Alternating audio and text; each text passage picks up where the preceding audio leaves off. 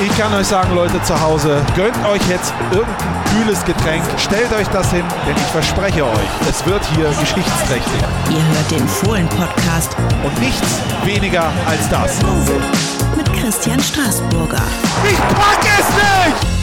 Einen wunderschönen guten Tag und ganz herzlich willkommen, meine sehr verehrten Damen und Herren, liebe Fans der einzig wahren Borussia. Hier ist der Mediamarkt Fohlen Podcast Jahresrückblick, das Spezial von unserem Talk. Ich freue mich, dass ihr alle äh, eingeschaltet habt und ich freue mich natürlich, einen ganz besonderen Gast an meiner Seite zu haben. Herzlich willkommen dem Sportdirektor, dem Geschäftsführer Sport von Borussia Mönchengladbach, Max Eberl. Vielen Dank, danke für die Ankündigung. Du lächelst, du siehst hervorragend aus, wie immer, aber irgendwie habe ich das Gefühl, ein bisschen fitter als sonst. Wie geht's dir, Max?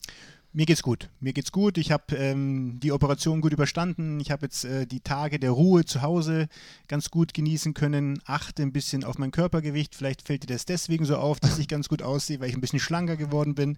Nein, es ist wirklich ähm, alles gut gegangen und äh, möchte mich an der Stelle auch bedanken für sehr, sehr viel Zuspruch, den ich bekommen habe und nette Nachrichten und äh, genug Plätzchen, die ich bekommen habe. Also hat mich sehr gefreut. Ähm, aber wie gesagt, ich bin auf dem, auf dem Weg der Besserung und ab Januar wieder 100% einsatzfähig. 100 Prozent ist ja ein gutes Stichwort. Du gibst ja eigentlich jeden Tag 110 Prozent. Das erfordert nun mal die Fußball-Bundesliga.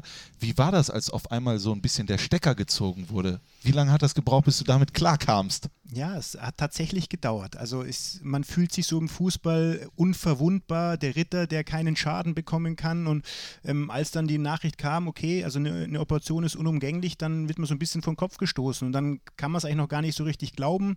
Ich war ja noch bei dem Spiel Hannover hier im Stadion und am nächsten Tag musste ich ins Krankenhaus und hatte eigentlich im Kopf, da abzusagen, weil es mir dann doch wieder gut ging und ich doch unverwundbar schien. Ähm, aber dem war nicht so. Und die, die Operation war dann am langen Ende auch äh, unumgänglich und war notwendig und ist auch gut gelaufen. Ähm, aber dann, sag ich mal, so Tage im Krankenhaus, dann, ähm, ja, das, damit muss man echt lernen, umzugehen. Und ähm, das war ein, ein Stück weit eine neue Erfahrung für mich, weil ähm, ich Gott sei Dank bisher von, von Krankheiten verschont geblieben bin. Ähm, aber der Prozess hat auch mal gut getan. Man beschäftigt sich ein bisschen mit sich selber. Man sollte auch mal doch den einen oder anderen Tag der Ruhe mal, mal gönnen, um wieder Kraft zu haben für die tatsächlich wichtigen Aufgaben.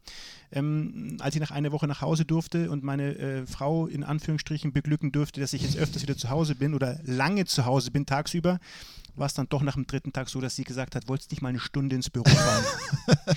Habe ich dann auch gemacht. Also ich bin einer, der gerne arbeiten möchte, aber die Tage der Ruhe, die haben mir auch ganz gut getan. Das, das freut mich. äh, Es freut mich einfach sehr, dass du einfach wieder da bist. Man hat auch im Netz gemerkt bei den ganzen Leuten, wir haben ja, äh, ihr hattet die Möglichkeit, Fragen zu stellen, die stelle ich dir nachher, ein paar ausgewählte.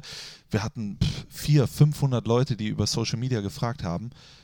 Aber 200, 250 davon haben einfach gesagt, ich habe keine Frage, ich will dir einfach, ich will einfach nur sagen, Max, toll, dass du da bist, ich hoffe, dir geht's gut, äh, bleib bitte lange.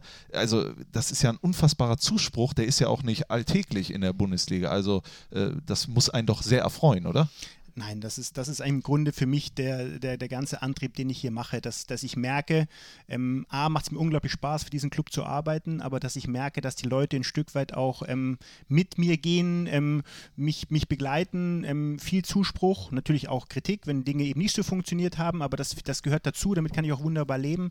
Ähm, aber der Zuspruch, den man erfährt, ähm, weil wir doch, glaube ich, in den letzten zehn Jahren einiges auf die Beine gebracht haben, wenn man, wenn man äh, Borussia Mönchengladbach retro, retroperspektiv betrachtet, dann war das schon, dann war das schon eine tolle Zeit und ähm, ja, das freut mich über die Maßen. Mich hat gefreut, ähm, als ich mein zehnjähriges Jubiläum als Sportdirektor feiern durfte, dass ähm, was in der Kurve stand, das war ein außergewöhnlicher Spruch und ähm, das, das sind die Momente, für die du arbeitest. Natürlich ist es schön, sportlichen Erfolg zu haben, aber diese, diese Akzeptanz zu bekommen von Menschen, die diesen Club lieben, über die Maßen lieben und begleiten, das ist schon was Außergewöhnliches.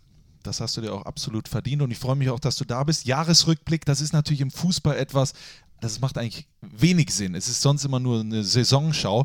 Deswegen, äh, ihr zu Hause müsst jetzt nicht erwarten, dass wir 800 Jahre über Januar, Februar, März, April, Mai, auch deswegen, weil du gar keinen Bock hast, mehr ö- darüber zu sprechen.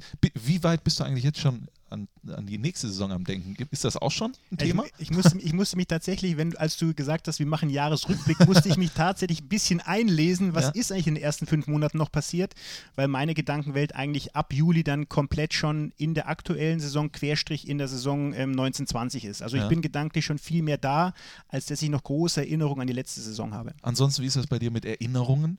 Wenn ich oft mit Knippi hier den, die Nachspielzeit mache, da weiß ich gar nicht mehr, wie ist das Tor eigentlich gestern nochmal gefallen. Und du hast ja 8 Millionen Erinnerung. Kriegst du das noch hin? Also ich kriege das letzte Spiel schon noch hin. Ich kriege auch, ich krieg auch die, die, die Hinrunde noch relativ gut hin und weiß auch markante Szenen. Ich weiß sogar markante Szenen, die uns in den letzten Saisons positiv wie negativ beeinflusst haben. Deswegen bin ich im Grunde bei jeder kleinsten Entscheidung auch sehr sensibel.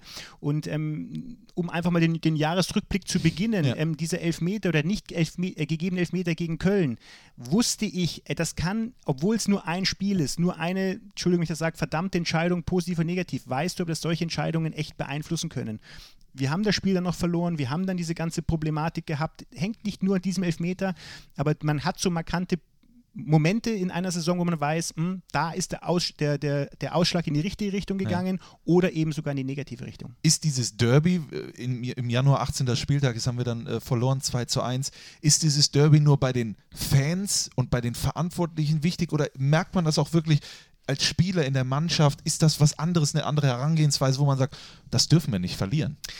Also wir als Verantwortliche wissen, dass ein, ein, ein verlorenes Derby doppelte Kraft hat oder ein gewonnenes Derby doppelte Kraft hat im Positiven und Negativen. Also wir wissen, das ist dann kein normaler Bundesligaspieltag, den du verloren hast, sondern der kann nachhallen. Und genauso war es ja auch. Und genauso ist es aber bei Derby-Siegen auch. Also wir haben ja dann in der, in der Hinrunde gegen Köln 1-0 gewonnen und hatten dann eben diese sehr gute Hinrunde gespielt. Also wir wissen schon, dass das einen besonderen Ausschlag hat.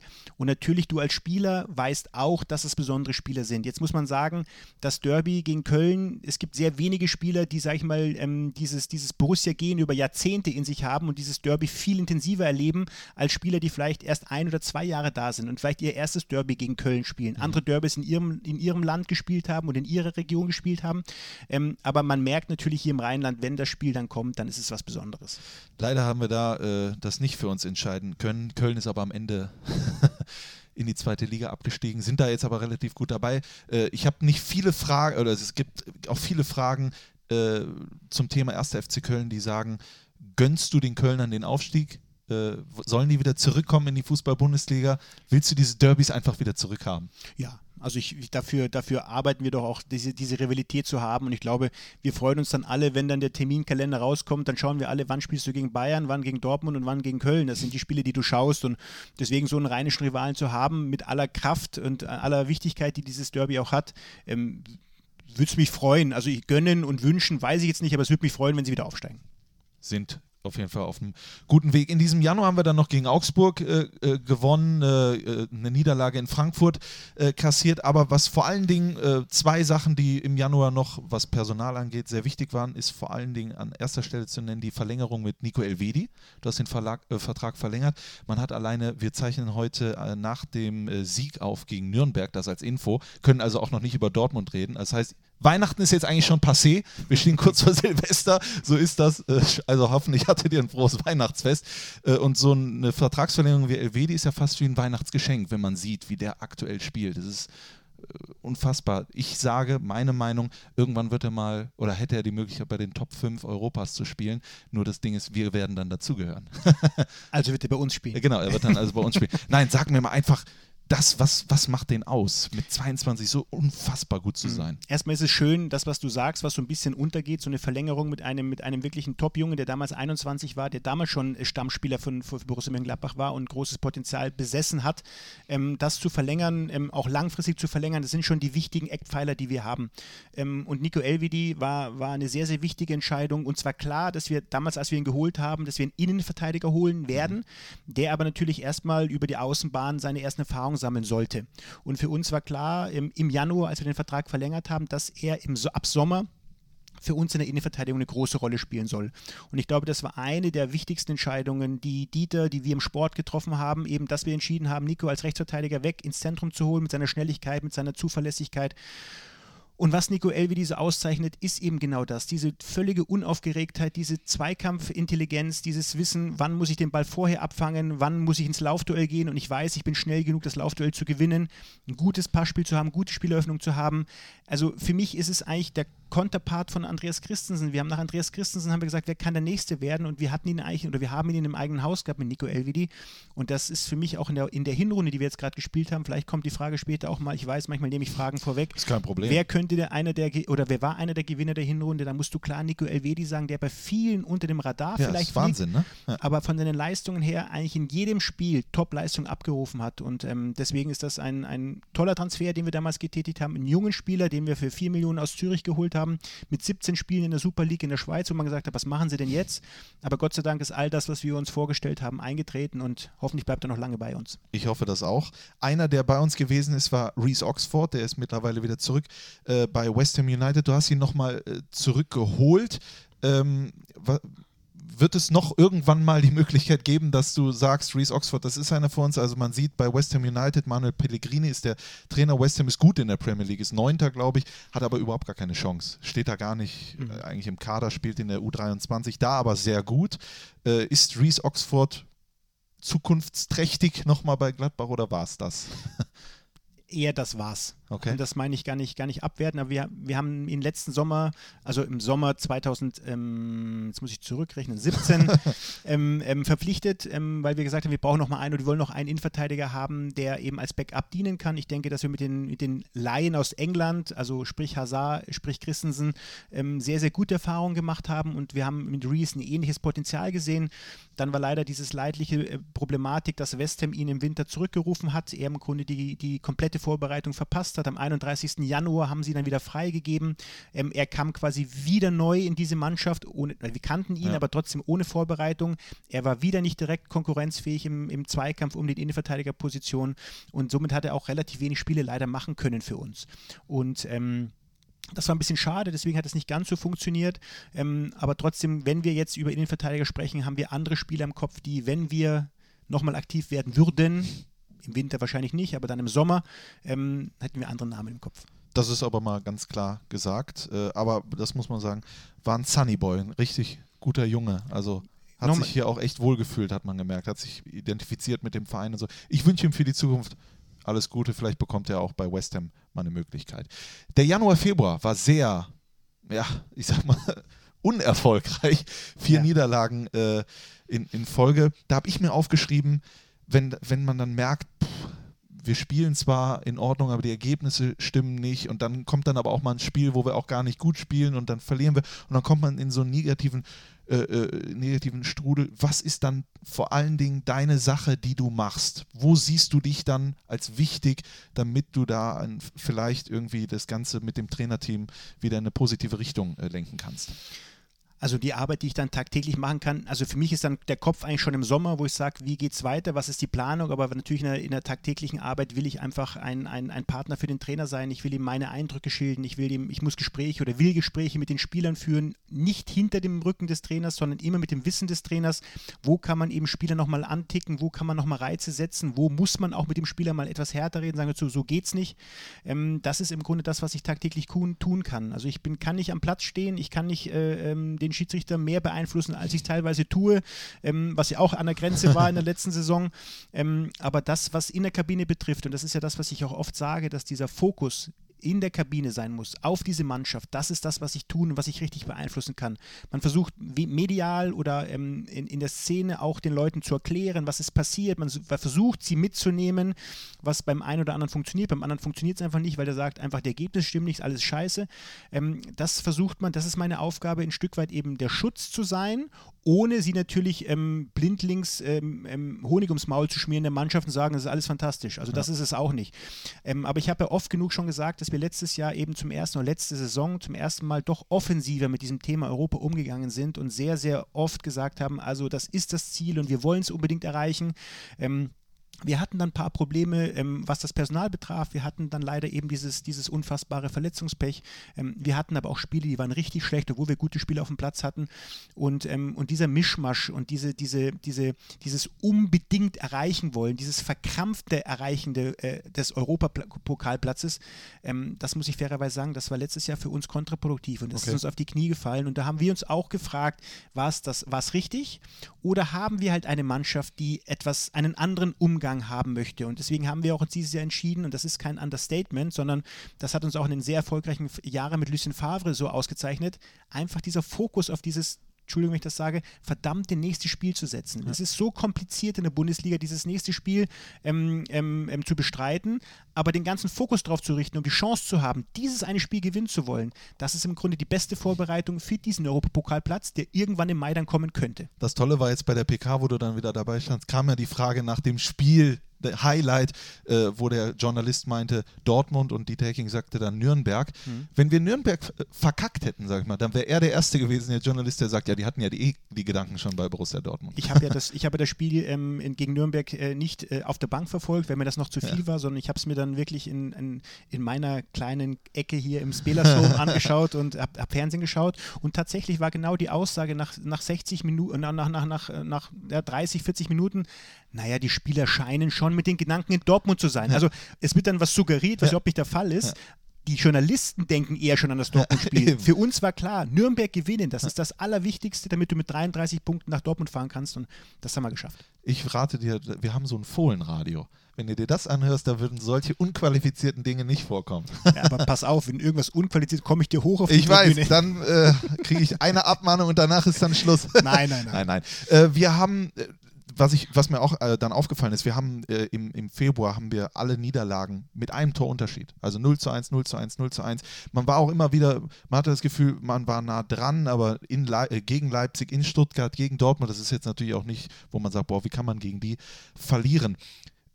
Wir, wir reden ja immer klar und direkt und machen das jetzt auch. Wann würde bei dir der Eindruck entstehen, okay, wir haben hier alles versucht, es ist immer knapp, die Mannschaft ist nah dran, vielleicht fehlt dieses letzte Quäntchen und dieses letzte Quäntchen kann ich nur dadurch erzeugen, dass da jemand Neues ran muss zum Beispiel. Äh, wann, wann, wann würde bei dir der Eindruck entstehen, dass das soweit ist? Was meinst du mit Neues ran muss? Trainer. Ja, Trainer. Genau. Ja. Also das ist eine, das ist die, die, die, die größte und die einfachste Thematik. Also wenn ich jetzt das Gefühl hätte, wir haben jetzt viermal verloren und dann der neue Trainer, der kriegt alles hin, Hauptsache mein Kopf ist nicht in der Kritik, ähm, da, da bin ich halt völlig der, Fall, der falsche Ansprechpartner. Also ja. wir treffen Entscheidungen und ähm, wir haben, wir haben eine, eine Mannschaft und einen Trainer und dann sehe ich, was da passiert. Und ich sehe es vermeintlich aus meiner Brille natürlich, aber ich sehe natürlich das gesamte, das gesamte Bild. Und wenn du nicht eine Mannschaft hast, und das hat Dieter Hecking ja auch dann irgendwann mal gesagt, ihr könnt mit mir abrechnen, wenn ich die Mannschaft, die wir geplant haben, auch zur Verfügung habe. Ja. Und wenn ich jetzt anführen kann, und das möchte ich auch nur einmal tun und dann auch einen Haken dran machen, dass du dann aber doch sechs, sieben Spieler nicht zur Verfügung hast, die einfach für uns einen Unterschied ausmachen können und ausmachen werden, auch wenn wir am Platz stehen. Und dann einen Trainer zu entlassen, äh, das ist, das ist für mich das, das, das Simpelste und das, das, das Naivste, was du tun kannst. Wenn du merkst, dass eine Mannschaft mit einem Trainer nicht mehr klarkommt, wenn eine Mannschaft einen Trainer nicht mehr ernst nimmt, in Anführungsstrichen, oder nicht mehr hört oder mehr oder weniger ähm, der Trainer wenn ich das sagen kann, wie, wie gerade in Manchester United eine ganze Mannschaft in Anstrich, an, Anführungsstrichen anzündet ja. und einen, einen Kriegsherd nach dem anderen anmacht, ja, dann muss man sich schon Gedanken machen. Aber wenn das eben nicht der Fall ist, sondern wenn Probleme, die einfach da sind, die aber nicht dem Trainer alleine geschuldet sind, sondern auch Situationen in, in einer Saison, dann muss man sich da keine Gedanken machen, Trainer zu entlassen, sondern muss sich Gedanken machen, wie kriegen wir es hin. Und wir hatten ja auch, und wenn ich jetzt gerade die Spiele, die du angesprochen hast, Leipzig zu Hause, Dortmund zu Hause, wir haben Dortmund zu Hause hier bespielt auf einem war der Rasen grün damals? Ich glaube nicht mehr. Ähm, auf einem Feld, äh, was definitiv kein Fußballplatz würdig war, aber wir haben sie an die Wand gespielt. Eine und haben, Million Torchancen. Ja. Exakt. Ja. Und dann einen Trainer, weil er das Spiel, ich, ich, ich mal, mal, einfach das Szenario, ja. einen Trainer dann zu entlassen, weil wir das Spiel nicht gewonnen haben und kein Tor geschossen haben. Da, der Trainer kann die Tore nicht schießen. Nee, aber manchmal denkt man ja oder hört man ja oft, also es, es gibt ja im Fußball sowieso schon nach vier Niederlagen wurden ja oft schon mal Trainer rausgeschmissen. Bei uns gab es das vielleicht früher mal, dass das jetzt mit dir was anderes ist, ist klar. Aber dass man denkt, wir haben ja nicht mal mehr das Glück, irgendwas ja. muss jetzt passieren. Ne? Ja, aber dann, dann, äh, dann, wie gesagt, solche für mich dann Aktionismus zu betreiben, das ist halt nicht meine Welt und ähm, wunderschön, dass eben auch dieses, wenn ich das mal sagen kann, auch auf die Nase zu bekommen, vielleicht unpopuläre Entscheidungen gefällt zu haben, an was festzuhalten, wo vielleicht viele glauben, das geht nicht gut und ähm, es ist jetzt auf dem Weg, gut zu werden, dann ist das schon schön und das zeigt eben auch, was im Sport möglich ist. Wie gesagt, Voraussetzungen, man ist überzeugt von diesen Personen, von der Person, die dann auf, der, auf, auf dem Platz oder neben dem Platz agiert. Das muss über allen stehen und natürlich der Erfolg deines Clubs muss im Vordergrund stehen. Ähm, aber wie gesagt, Aktionismus hat noch nie zu Erfolg geführt aber ein Erfolg führt zu Erfolg. Den haben wir dann geholt im, in Hannover mit einem Traumtor von Christoph Kramer. Hast du dir dem, hast du das dem Jungen zugetraut, so ein Törchen? Äh, fairerweise nein. Also wir wissen, dass Chris Kramer echt ein, ein, guter Spieler ist, der viel in Bewegung ist, der, der eine gute Übersicht hat, der unglaublich aktiv ist im Spiel. Aber Torschuss zählt jetzt nicht zu seinen Kernkompetenzen. Aber dann das Ding so einzuschmieden, das war schon außergewöhnlich. Wir sind dann äh, in den März gegangen. Wir machen es jetzt ein bisschen schneller. Ne? Wir wollen viel über Aktuelles reden. In den März gegangen, da sind mir zwei Spieler vor allen Dingen äh, äh auf, ne, drei Spiele sind mir vor allen Dingen aufgefallen, wo du dann wahrscheinlich zu Hause, äh, im Büro oder wo auch immer bei einem Glas Wein zu Hause dich zurücklehnst und sagst, ja, Matthias Ginter, Dennis Zakaria, Michael Cuisance, die haben so den März ein bisschen geprägt. Äh, die habe ich geholt. Bei Matthias Ginter hatte man, äh, wusste man, wen man bekommt. Bei Dennis Zakaria und Cuisance war es natürlich was anderes. Äh, ist man da einfach nochmal stolz, wenn man weiß, ja, die kannten jetzt nicht viele, aber den haben wir geholt und jetzt zeigen sie es gleich schon so schnell? Ähm, das ist halt die Chance gewesen, dass aufgrund der vielen Verletzungen, vor allem Mika Cochons natürlich ähm, seine Chance beim Schopf gepackt hat und ähm, mit 25 Einsätzen dann in seinem ersten Jahr mit 18 Jahren und außergewöhnlich guten Spielen doch wirklich auf sich aufmerksam gemacht hat. Und ähm, man, man ist schon stolz, ist wie gesagt kein Wort, was jetzt in meinem Wortschatz großartig vorkommt, aber man sagt, verdammt nochmal, da haben wir wieder oder haben wir wirklich gut gearbeitet. Die Scouting-Abteilung mit Steffen Korell und Mario Vossen sensationellen Job gemacht, weil der Jungen ablösefrei zu bekommen, das ist schon, da musst du im richtigen Moment da sein und den Spieler erkannt haben und bewerten können.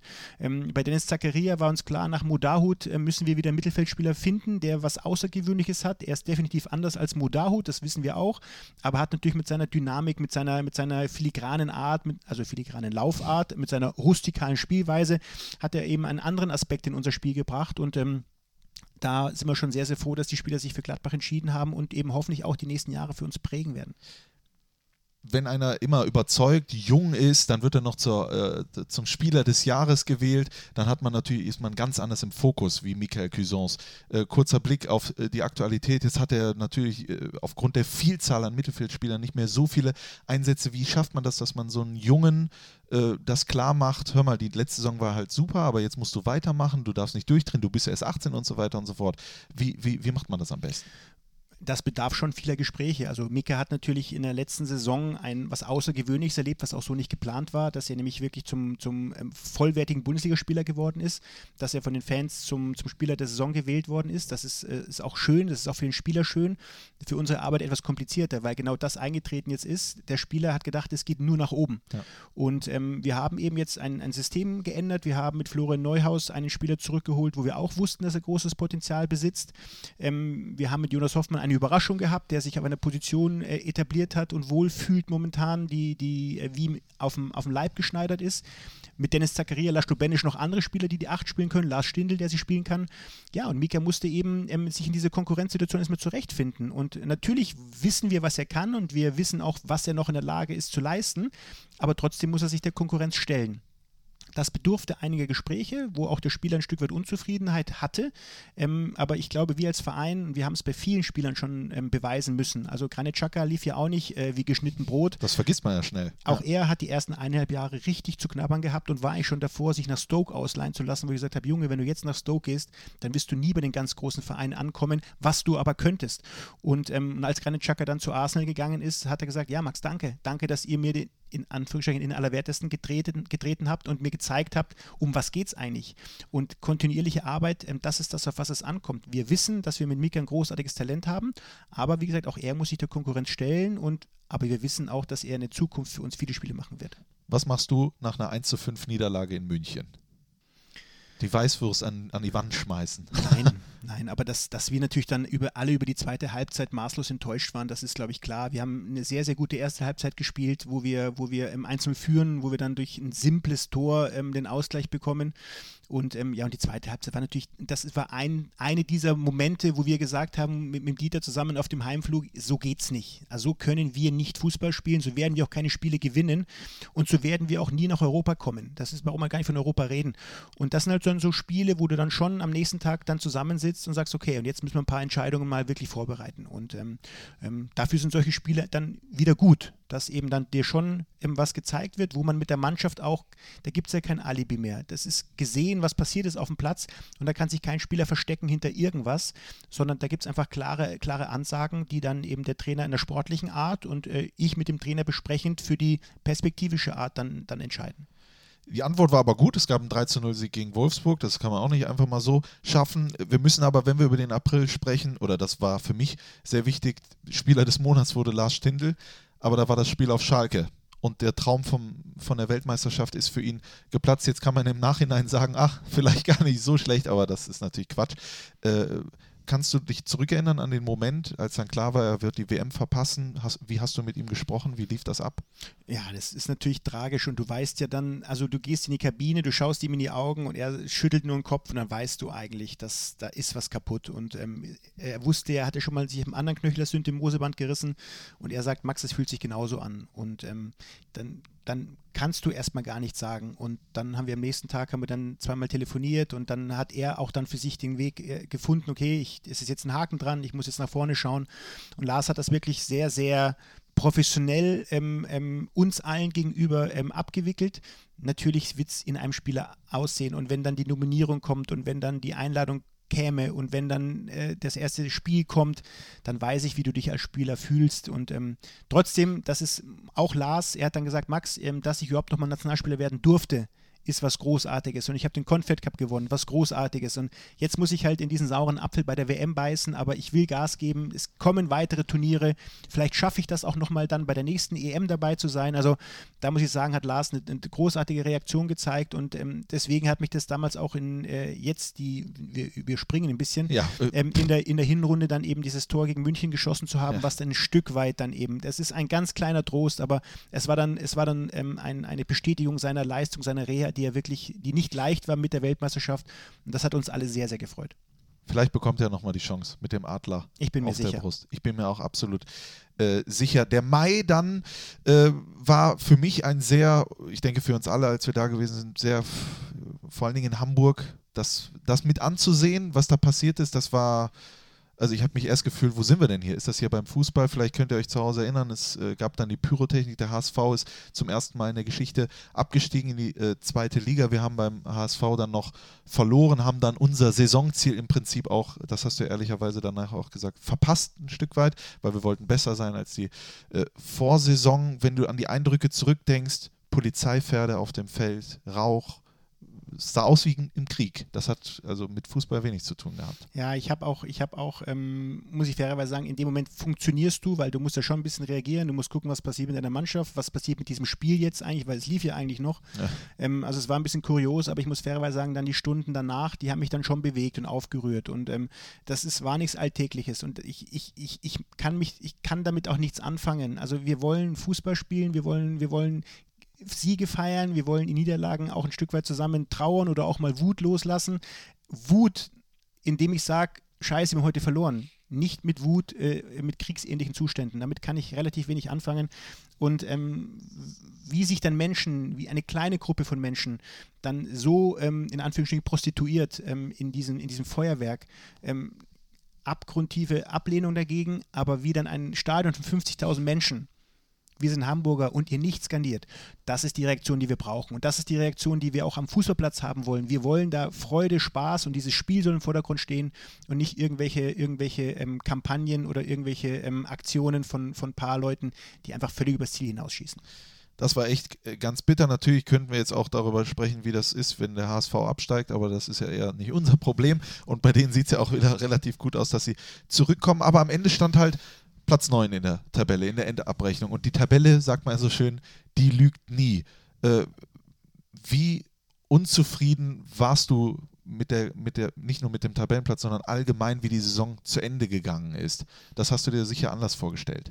Ja, ich sag mal, die Saison in Summe, wenn man das zurückblickend sagt, war ja dann für uns äh, irgendwie, irgendwie keine, keine große Einigkeit hier im Club. Äh, wir haben, wir haben eine, für mich eine, eine, sehr, sehr ordentliche Hinrunde gespielt mit 28 Punkten, mussten uns dann trotzdem, trotzdem ein Stück weit Unzufriedenheit gefallen lassen, obwohl wir punktgleich mit Dritten waren.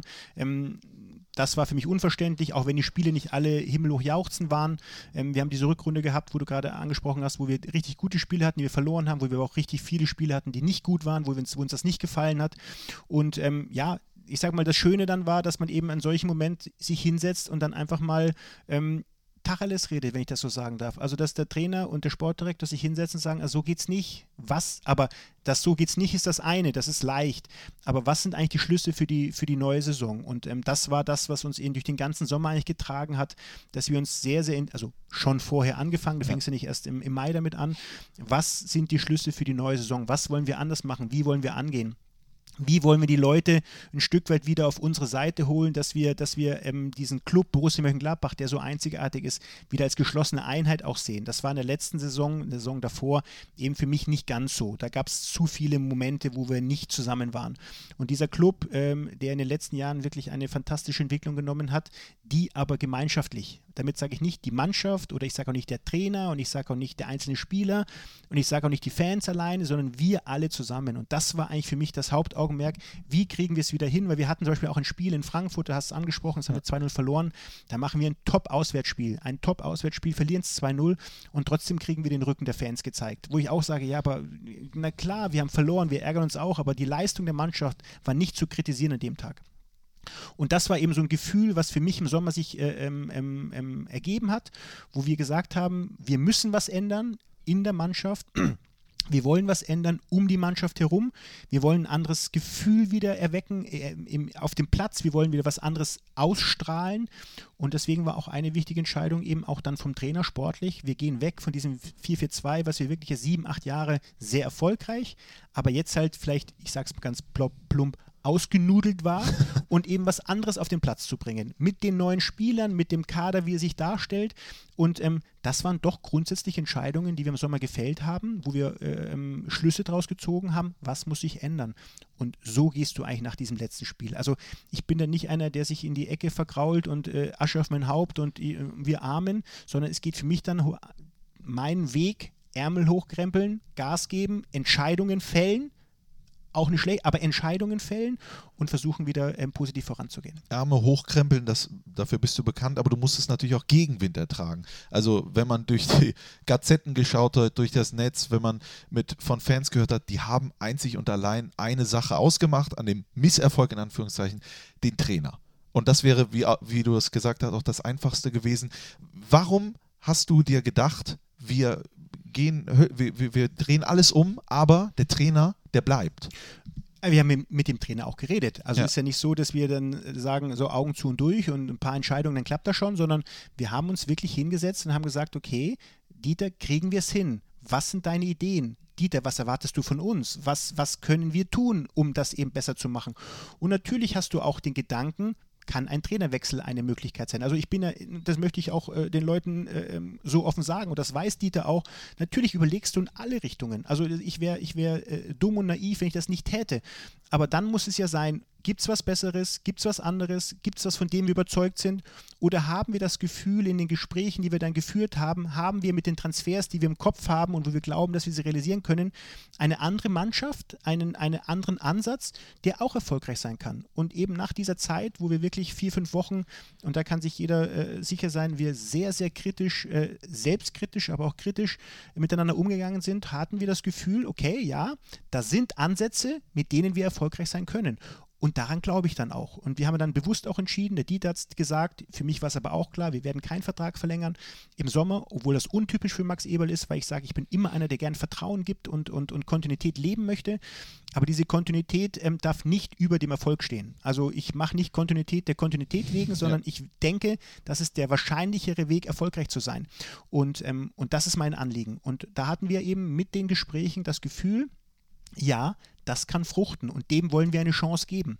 Und, ähm, und so sind wir dann in die neue Saison gegangen. Wir, wir haben die Saison erstmal abgehakt, jetzt machen wir eine kurze Unterbrechung und danach reden wir dann über das, was uns aktuell so beschäftigt in diesem Jahr.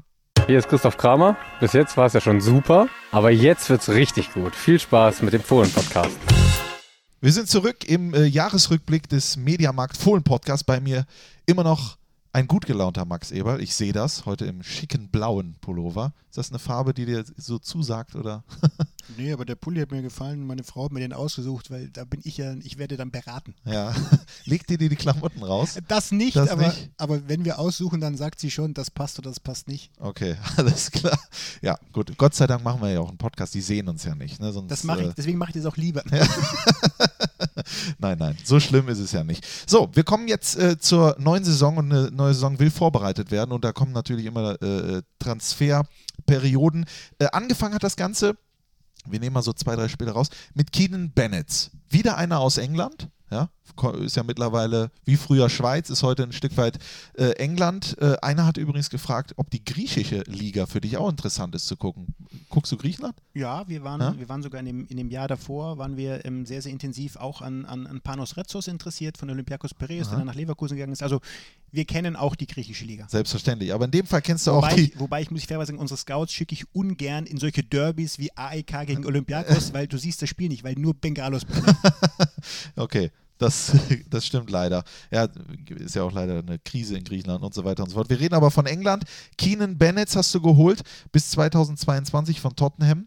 Großer, äh, zukunftsträchtiger Spieler, oder kann ein großer Spieler in der Zukunft werden für äh, uns. Was sind seine Stärken? Warum hast du ihn geholt? Und kannst du mir mal sagen, wie holt man so einen, den man irgendwie auch gar nicht kennt eigentlich?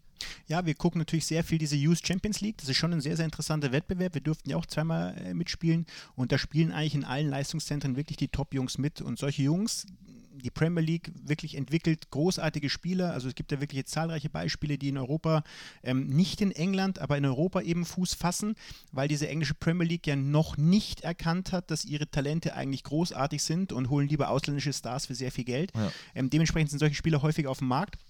Und Kine Bennett war einer, wir, ich sag mal, so wie wir Transfers in den letzten Jahren immer gemacht haben, wir werden Spieler holen, die uns direkt helfen und wir holen Spieler, die einfach eine Perspektive haben, wo wir sagen, peu à peu sie entwickeln, schaffen sie es oder schaffen sie es nicht. Das ist nicht, dass ich sage, das ist Versuch und Irrtum. Wir sehen schon Potenzial, aber wie weit das Potenzial dann reicht, das können wir halt erst wirklich tatsächlich bewerten, wenn sie dann bei uns sind. Deswegen war Keenan eben ein Spieler, wo wir gesagt haben, über die Außenbahn, da haben wir mit, mit ähm, Fabian Johnson, mit ähm, Ibrahima Traoré, ähm, mit, mit, mit Patrick Herrmann ältere Spieler, wo man weiß, in den nächsten zwei, drei Jahren könnte das eben vielleicht auch irgendwann weniger werden oder sie werden äh, was anderes machen, ähm, versuchst du junge Spieler quasi vorzubereiten. Und da war Keenan Bennett eben einer, der eigentlich ähm, mehr über die linke Defensive kam, aber für uns eher links offensiv in Frage kommt, der eben mit einem 1 gegen 1 unglaublicher Dynamik, unglaublicher Schnelligkeit immer wieder aufgefallen ist bei diesen Youth Champions League Spielen, ähm, auch gegen Borussia Dortmund Dortmund. Und deswegen war das für uns eine, eine Sache, wo wir sagen, ja, das ist kein großes Invest. Ähm, mit Tottenham sehr, sehr gute Gespräche geführt und ähm, deswegen haben wir diesen Transfer getätigt. Der sieht ja auch dann, was ist in den letzten Saisons so verpflichtet worden und wie schnell haben die Fuß gefasst die denken doch schon oder haben schon die Hoffnung, ah, vielleicht wird das doch schneller mit Bundesliga, oder? Klar, Mika Cochons ist dann das Beispiel. Die sagen, ja. klar, die holen mich als Backup und ja. mal gucken, aber eigentlich haben sie die Hoffnung, dass alles gleich läuft. Das läuft aber nicht immer gleich. Und, ähm, und gerade bei uns ist eben jetzt, wenn ich die Außenbahnen nehme mit, mit Torgan und auch Alessander, der die Außenbahn gespielt hat, gerade links, ähm, haben wir natürlich da große Namen, großes Potenzial auf diesen Positionen. Und ähm, aber natürlich, jeder Spieler muss auch diesen Traum haben. So muss er ja zu uns kommen, weil ich will ja auch, dass er es schafft. Ähm, aber wie gesagt, er muss sich der Konkurrenz natürlich stellen. Andreas Paulsen ist äh, ebenfalls so ein Transfer, ähm, der äh, aus Dänemark geholt wurde, genau und eine, ein, ein Vorgriff auf die Zukunft im Prinzip ist. Soll er irgendwann mal Oscar Wendt äh, ja, ersetzen? Ja, er soll auf jeden Fall die Konkurrenzsituation schüren. Er hat eine sehr, sehr gute Vorbereitung gespielt, Andreas, ähm, wo wir wirklich gesagt haben, boah, da haben wir echt wieder einen richtig guten Jungen gefunden. Aber wie bei jungen Spielern immer, dann kommen ein, zwei Monate, wo eben, sag ich mal, dieses tagtägliche Trainingsniveau zu halten, diese tagtägliche Konkurrenzsituation mit dem doch sehr guten Kader sich zu stellen, führt dann eben auch mal zu körperlicher und geistiger Müdigkeit. Also er hat jetzt ein, zwei Monate gehabt, wo es eben ein bisschen problematischer war und ähm, hoffen aber im Grunde jetzt mit der Wintervorbereitung, dass sie wieder komplett komplett dann wieder Gas geben kann. Und natürlich holt man so einen jungen Spieler, um einem 31-jährigen Oscar Wendt äh, Druck zu machen, ähm, zu zeigen, wir werden die Zukunft vorbereiten, wir bereiten die Zukunft vor. Und, ähm, und Andreas ist eben genau ein Spieler wie bei vielen anderen auch, der bei uns die Zeit bekommt, sich in diese Konkurrenzsituation und dann hoffentlich auch irgendwann um den Kampf, um den, um den Stammplatz eben ähm, richtig einschalten zu können. Dann auf der Außenverteidigung und apropos Außenverteidiger, da hast du Michael Lang geholt. Hast du gedacht, komm, wir haben noch keinen Schweizer, den hole ich mir noch. Vom FC Basel unfassbar äh, viele Tore gemacht für den FC Basel als äh, Außenverteidiger. Die WM gespielt. Mental habe ich das Gefühl, 40 Jahre alt, mhm. äh, aber der ist auch erst 27. Wie überzeugt man so einen äh, vom Borussia Mönchengladbach? Also Michael Lang ist eine, ist eine große Persönlichkeit, ähm, sehr, sehr guter Mensch und Typ, der eben auch für die Kabine eine wichtige Rolle spielen kann. Und ähm, ähm fairerweise, wir haben mit Michael Lang uns lang beschäftigt. Passiert mir auch. Haben wir übrigens eine Michael Lang-Kasse bei uns oben im Büro. Ein Euro für schlechte Witze. Ja, das war kein Witz, ich wollte den Wortlaut Wortspiele. lang, lang. Ja, lang, lang. Genau. Ähm, ähm, lange, äh, lange gesehen, auch lange verfolgt. Und ähm, mit der Entscheidung, eben Nico Elvedi ins Zentrum zu schieben, ähm, war dann eben klar, okay, du hast Rechtsverteidigerposition, haben wir ein Stück weit ein Vakuum. Klar, du hast Toni Janschke, ähm, wir haben gewusst, dass Jordan Lewis Bayer das spielen könnte. Aber trotzdem war ein Stück weit ein Vakuum da. Und ähm, dann war eben die Entscheidung, Michael Lang zu nehmen, eben sportlich, aber auch als Spieler, weil wir haben natürlich eine sehr junge Mannschaft und wir wollen schon ein paar Spieler haben. Auch das war letztes Jahr eben auch oftmals die Problematik, dass wir dann in Spielen sehr naiv gewesen sind und naiv verteidigt haben. Und da wollten wir schon Erfahrung auch als, als, als Facette haben. Und da hat sich Michael Lang einfach mit seinen langjährigen guten Spielen in, in, in Basel, in der Schweiz generell einfach hervorgetan. Und ja, es war dann schon so, dass wir mit vielen Vereinen Konkurrenz hatten und eigentlich war die Türkei schon sehr, sehr weit mit einem der Istanbuler Clubs. Und, ähm, aber wir sind dann nochmal dazwischen gekommen und klar, wenn die deutsche Bundesliga kommt und wenn Borussia Mönchengladbach kommt, dann ist das schon bei vielen, mit vielen Spielern oder bei vielen Spielern ein, ein, ein großes Argument. Und ähm, deswegen konnten wir noch äh, schnell überzeugen und haben die Verträge dann auch in Russland unterschrieben, als er die WM gerade gespielt hat. Und ähm, haben uns auch sehr darüber gefreut, dass er eben auch Einsätze bei der WM bekommen hat. Und ähm, ja, für uns ein Spieler, der eben sag ich mal, mit seiner Persönlichkeit und seiner sportlichen Qualität eine gute Verstärkung ist. Ist das dann so, dass du auch gesagt hast, weißt du was, ich rufe jetzt mal den Jan Sommer an oder wen auch immer und sag dem, du musst mir jetzt mal helfen mit dem Michael Lang? Oder war, war, das kein Thema? Also es ist schon so, dass ich natürlich den Jan vorher gefragt habe, hör zu, Michael Lang, du kennst ihn gut, sag mir was, weil natürlich ähm, der Spieler und der Berater werden mir nur ihr bestes Bild geben, das ist auch klar. Aber wenn wir natürlich so einen Heimvorteil haben mit Schweizern, dann nutzt man den auch. Und gerade bei Jan, der natürlich auch ein sehr gutes Gefühl dafür hat, äh, natürlich habe ich, hab ich Rücksprache gehalten. Und als wir dann in Russland waren und so zur Entscheidung kamen, ich sage, komm Jan, jetzt red doch mal mit ihm. ähm, das brauchte ich aber gar nicht sagen, weil der Michael Lang schon den Jan angesprochen okay. hat. Also ähm, da lief die Kommunikation und ähm, das ist, ist natürlich auch ein Vorteil, in Anführungsstrichen Heimvorteil, den man hat, wenn man so viele Schweizer im Club hat und die letzten Schweizer haben will, der noch nicht in Europa irgendwo außerhalb der Schweiz spielt. Aber ist ja auch sehr gut. Das heißt, die, die bei uns spielen, haben ja auch nur Gutes zu berichten. Wenn es hier schlecht wäre, würden die dem das ja auch sagen und sagen, geh mal lieber nach Istanbul. ist das Essen auch leckerer oder ja, was ja. auch immer. Ja, das wäre dann schon hart, aber wenn's, da hast du recht, da hast du recht, ähm, man würde nicht über den Club gut sprechen, wenn man sich nicht wohlfühlen würde. Eben. Und dann ist in so einer Saisonvorbereitung wahrscheinlich, wenn man so an Transfer, Transfers geht, äh, geht, ohne dass ich das natürlich genau weiß, dann hat man wahrscheinlich auch so Mosaiksteine. So ein Puzzle, was dann irgendwie zusammenkommt. Und eines, wo ich das Gefühl habe, an dem hast du gesagt, den brauchen wir, den Alassane Player. Das ist dieser Stürmertyp, den wir jetzt für das neue System brauchen, aber den brauchen auch noch 800 andere äh, Vereine. Wie seid ihr da vorgegangen? Weil er war ja kein Unbekannter, hat viel gespielt bei Lucien Favre, viele Tore gemacht, neben Mario Balotelli. Also da musste man wahrscheinlich schon ganz tief in die Kiste greifen, nicht nur geldmäßig. Ja, das, das war wirklich ein, ein, ein, ein, wie soll man sagen, ein großes Projekt, was wir da angefangen haben. Wir haben mit Alassane schon im November 2017 beginn, begonnen zu sprechen und ihm den Club nahegebracht. Also es ist ja kein Transfer, der mal hoppla die hopp geht, sondern das ist wirklich ein, ein langer Weg. Dann musst du den Spieler überzeugen, dann musst du irgendwann natürlich finanziell versuchen äh, zu konkurrieren mit anderen Angeboten, die da sind, ohne zu wissen, ob der Transfer realisierbar ist wegen der Ablösesumme. Also das sind dann drei Bausteine, die es dann zu, zusammenzufügen gilt. Ähm, Alessandro hat es ja auch irgendwann im Interview mal gesagt, dass ihn beeindruckt hat, wie früh wir ihn kontaktiert haben haben und wie intensiv wir ihn kontaktiert haben. Und für uns war klar, das habe ich ja auch dann relativ früh, untypisch für mich und für uns als Club relativ früh kommuniziert, ja, wir werden auf der Mittelstürmerposition was machen, ja, wir werden versuchen, einen Mittelstürmer zu finden, der zu uns passt. Vielleicht nicht diesen ganz klassischen, den alle erwarten, aber einer, der in das, was wir fußballerisch auf die Beine gestellt haben, sehr gut passen kann, mit der Facette noch torgeiler zu sein als vielleicht unsere beweglichen Stürmer. Und ähm, da hatten wir eben Alassane wirklich als unsere Top-Lösung auserkoren. Das war ein sehr, sehr spannender und guter Prozess, den wir hier im Club mit der Scouting-Abteilung äh, mit dem Trainer ähm, vorangetrieben haben. Das waren unzählige Meetings bis, äh, bis tief in die Nacht hinein, wo wir uns wirklich Gedanken gemacht haben, kann das passen? Mu es muss passen bei dem Preis, der vielleicht auf uns zukommen würde. Und ähm, natürlich musst du aber parallel auch äh, Variante B haben, weil Und da will ich dich kurz fragen, wie macht man das, wenn man etwas unbedingt will, einem anderen zu suggerieren, dass man den auch unbedingt will, weil sonst kriegt er das Gefühl, die wollen ja gar nicht mich, sondern die wollen mich nur, wenn der andere nicht funktioniert. Schaff, das schafft man ja bei Frauen auch nicht. also ich nicht. Ohne dass ich jetzt da tiefer einsteigen möchte. Bei Frauen klappt es bei mir auch nicht, aber zum Glück habe ich eine, die mich erträgt. Ähm, also natürlich, jeder Fußballer weiß, dass ähm, wir wollen einen Spieler haben. Das, also ich, bei mir würde man merken, wenn ich ähm, jetzt das vorgaukle oder was vorspiele und ich bin auch keiner oder wir sind kein Verein, der bei acht Spielern anfragt und hoffentlich klappt irgendeiner. Wir haben eine klare Vorstellung.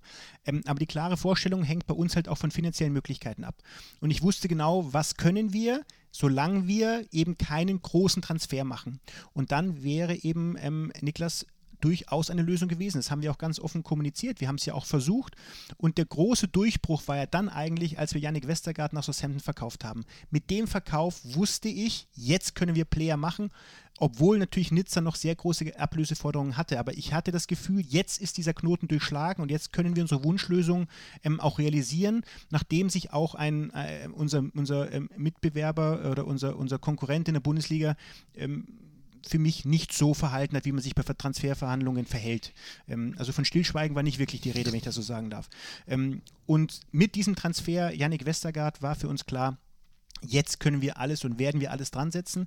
Und, ähm, und Gott sei Dank hat es auch geklappt. Ähm, weil wir einfach davon überzeugt waren, das ist genau das Puzzlestück, auch mit der Art, wie er spielt, das sehr, sehr gut zu uns passen kann.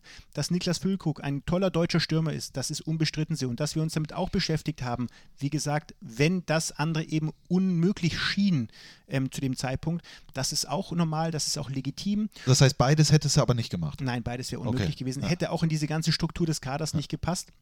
Für uns war es klar, wir wollen eine Nummer 9 machen. Und da war Alessandro die, die Wunschlösung und äh, natürlich, wie gesagt, Option B gab es auch. Ähm, deswegen bin ich sehr, sehr dankbar und sehr, sehr froh, dass, dass ähm, Yannick mit seinen Leistungen so auf sich aufmerksam gemacht hat, dass Southampton ihn verpflichtet hat, wir das Geld generieren konnten, um dann Alessandro zu verpflichten. Jetzt hat er mit Hasenhüttel ja auch noch einen, der auf ihn baut. Er hat ihn aber leider im ersten Spiel ein bisschen enttäuscht. Ich ja. weiß nicht, ob du es gesehen hast. Aber gut, er hat auch im nächsten dann beim Sieg gegen Arsenal, was glaube ich, äh, hat er dann wieder gespielt. Wünschen wir ihm alles Gute. In Southampton waren wir ja auch. Genau. Dann in der Vorbereitung. War das nicht ein wunderschönes Stadion? Also, warst du da? Ich du war nicht da, ich habe gearbeitet. Nicht mit? Du liebe Zeit. Aber du hast bei Fohlen TV geguckt. Absolut. Absolut. Ich war vor Ort. Es war ein, äh, äh echt ein wunderschönes Stadion und eine wunderschöne Stadt. Also Schön. das kennt man gar nicht. Musst du unbedingt mal hin. Vielleicht zur Spielerbeobachtung äh, oder sonst irgendwas. Du hast es vorhin schon angesprochen, dass ihr dann im, äh, darüber geredet habt, auch 4-4-2 weg, 4-3-3 oder... Aber du hast noch einen Spieler gar nicht als Neuzugang erwähnt. Wen habe ich nicht erwähnt? Florian Neuhaus. Da eben, ja, aber da hast du die mir vorgegriffen. vorgegriffen okay. Ja, da hast du mir vorgegriffen, weil äh, das war natürlich, den hast du verpflichtet schon eine Saison vorher. Wir haben ihn ausgedient zur Fortuna Düsseldorf, dass er natürlich jetzt so einsteckt. Damit hast du gerechnet, selbstverständlich. Das ist Weltklasse. aber ich, worauf wollte ich jetzt eigentlich? Ich wollte noch auf das Taktische okay. vorher ja. äh, zu sprechen kommen. Jetzt ist das natürlich so, wie ist das wirklich so wichtig? Ist das, ob man 4-4-2, ob man 4-3-3, ob der so, ob du jetzt nach links, ob du jetzt nach rechts, ist es wirklich, hängt das alles an der Taktik oder hängt es nicht auch einfach an der ganzen äh, Mischung, an der ganzen Herangehensweise, an der ganzen Verkettung dieser einzelnen Spieler, ob die da jetzt vorne zu viert stehen oder zu dritt oder bin ich da zu naiv dann? Oder zu doof? Nein, nicht doof. Ja. Aber naiv. Naiv. Ja. Also ich sag mal, das große Beispiel und äh, Fußball, das sind elf Egomanen ist vielleicht zu viel, aber elf Individualisten, die du auf diesen Platz schickst. Und davor haben aber 22 Individualisten trainiert. Und du als Trainer gibst vor, wie wollen wir spielen. Der Dirigent gibt vor, wie soll dieses Orchester funktionieren. Ähm, das Komplizierteste ist wirklich so viel eigene Ideen, eigene Kreativität, eigene Qualität ähm, in diese Form zu bringen, dass diese Mannschaft zusammen und sie funktioniert nur zusammen, erfolgreich sein kann. Ich möchte es nicht überthematisieren, dass die Taktik alles ist aber sie ist eine Facette und eine nicht unwichtige Facette. Sie spielt eine Rolle. Ähm, sie spielt eine Rolle, wie kriege ich die Mannschaft auf den Platz, wie decke ich das Spielfeld ab, wie, wie eng bin ich dran.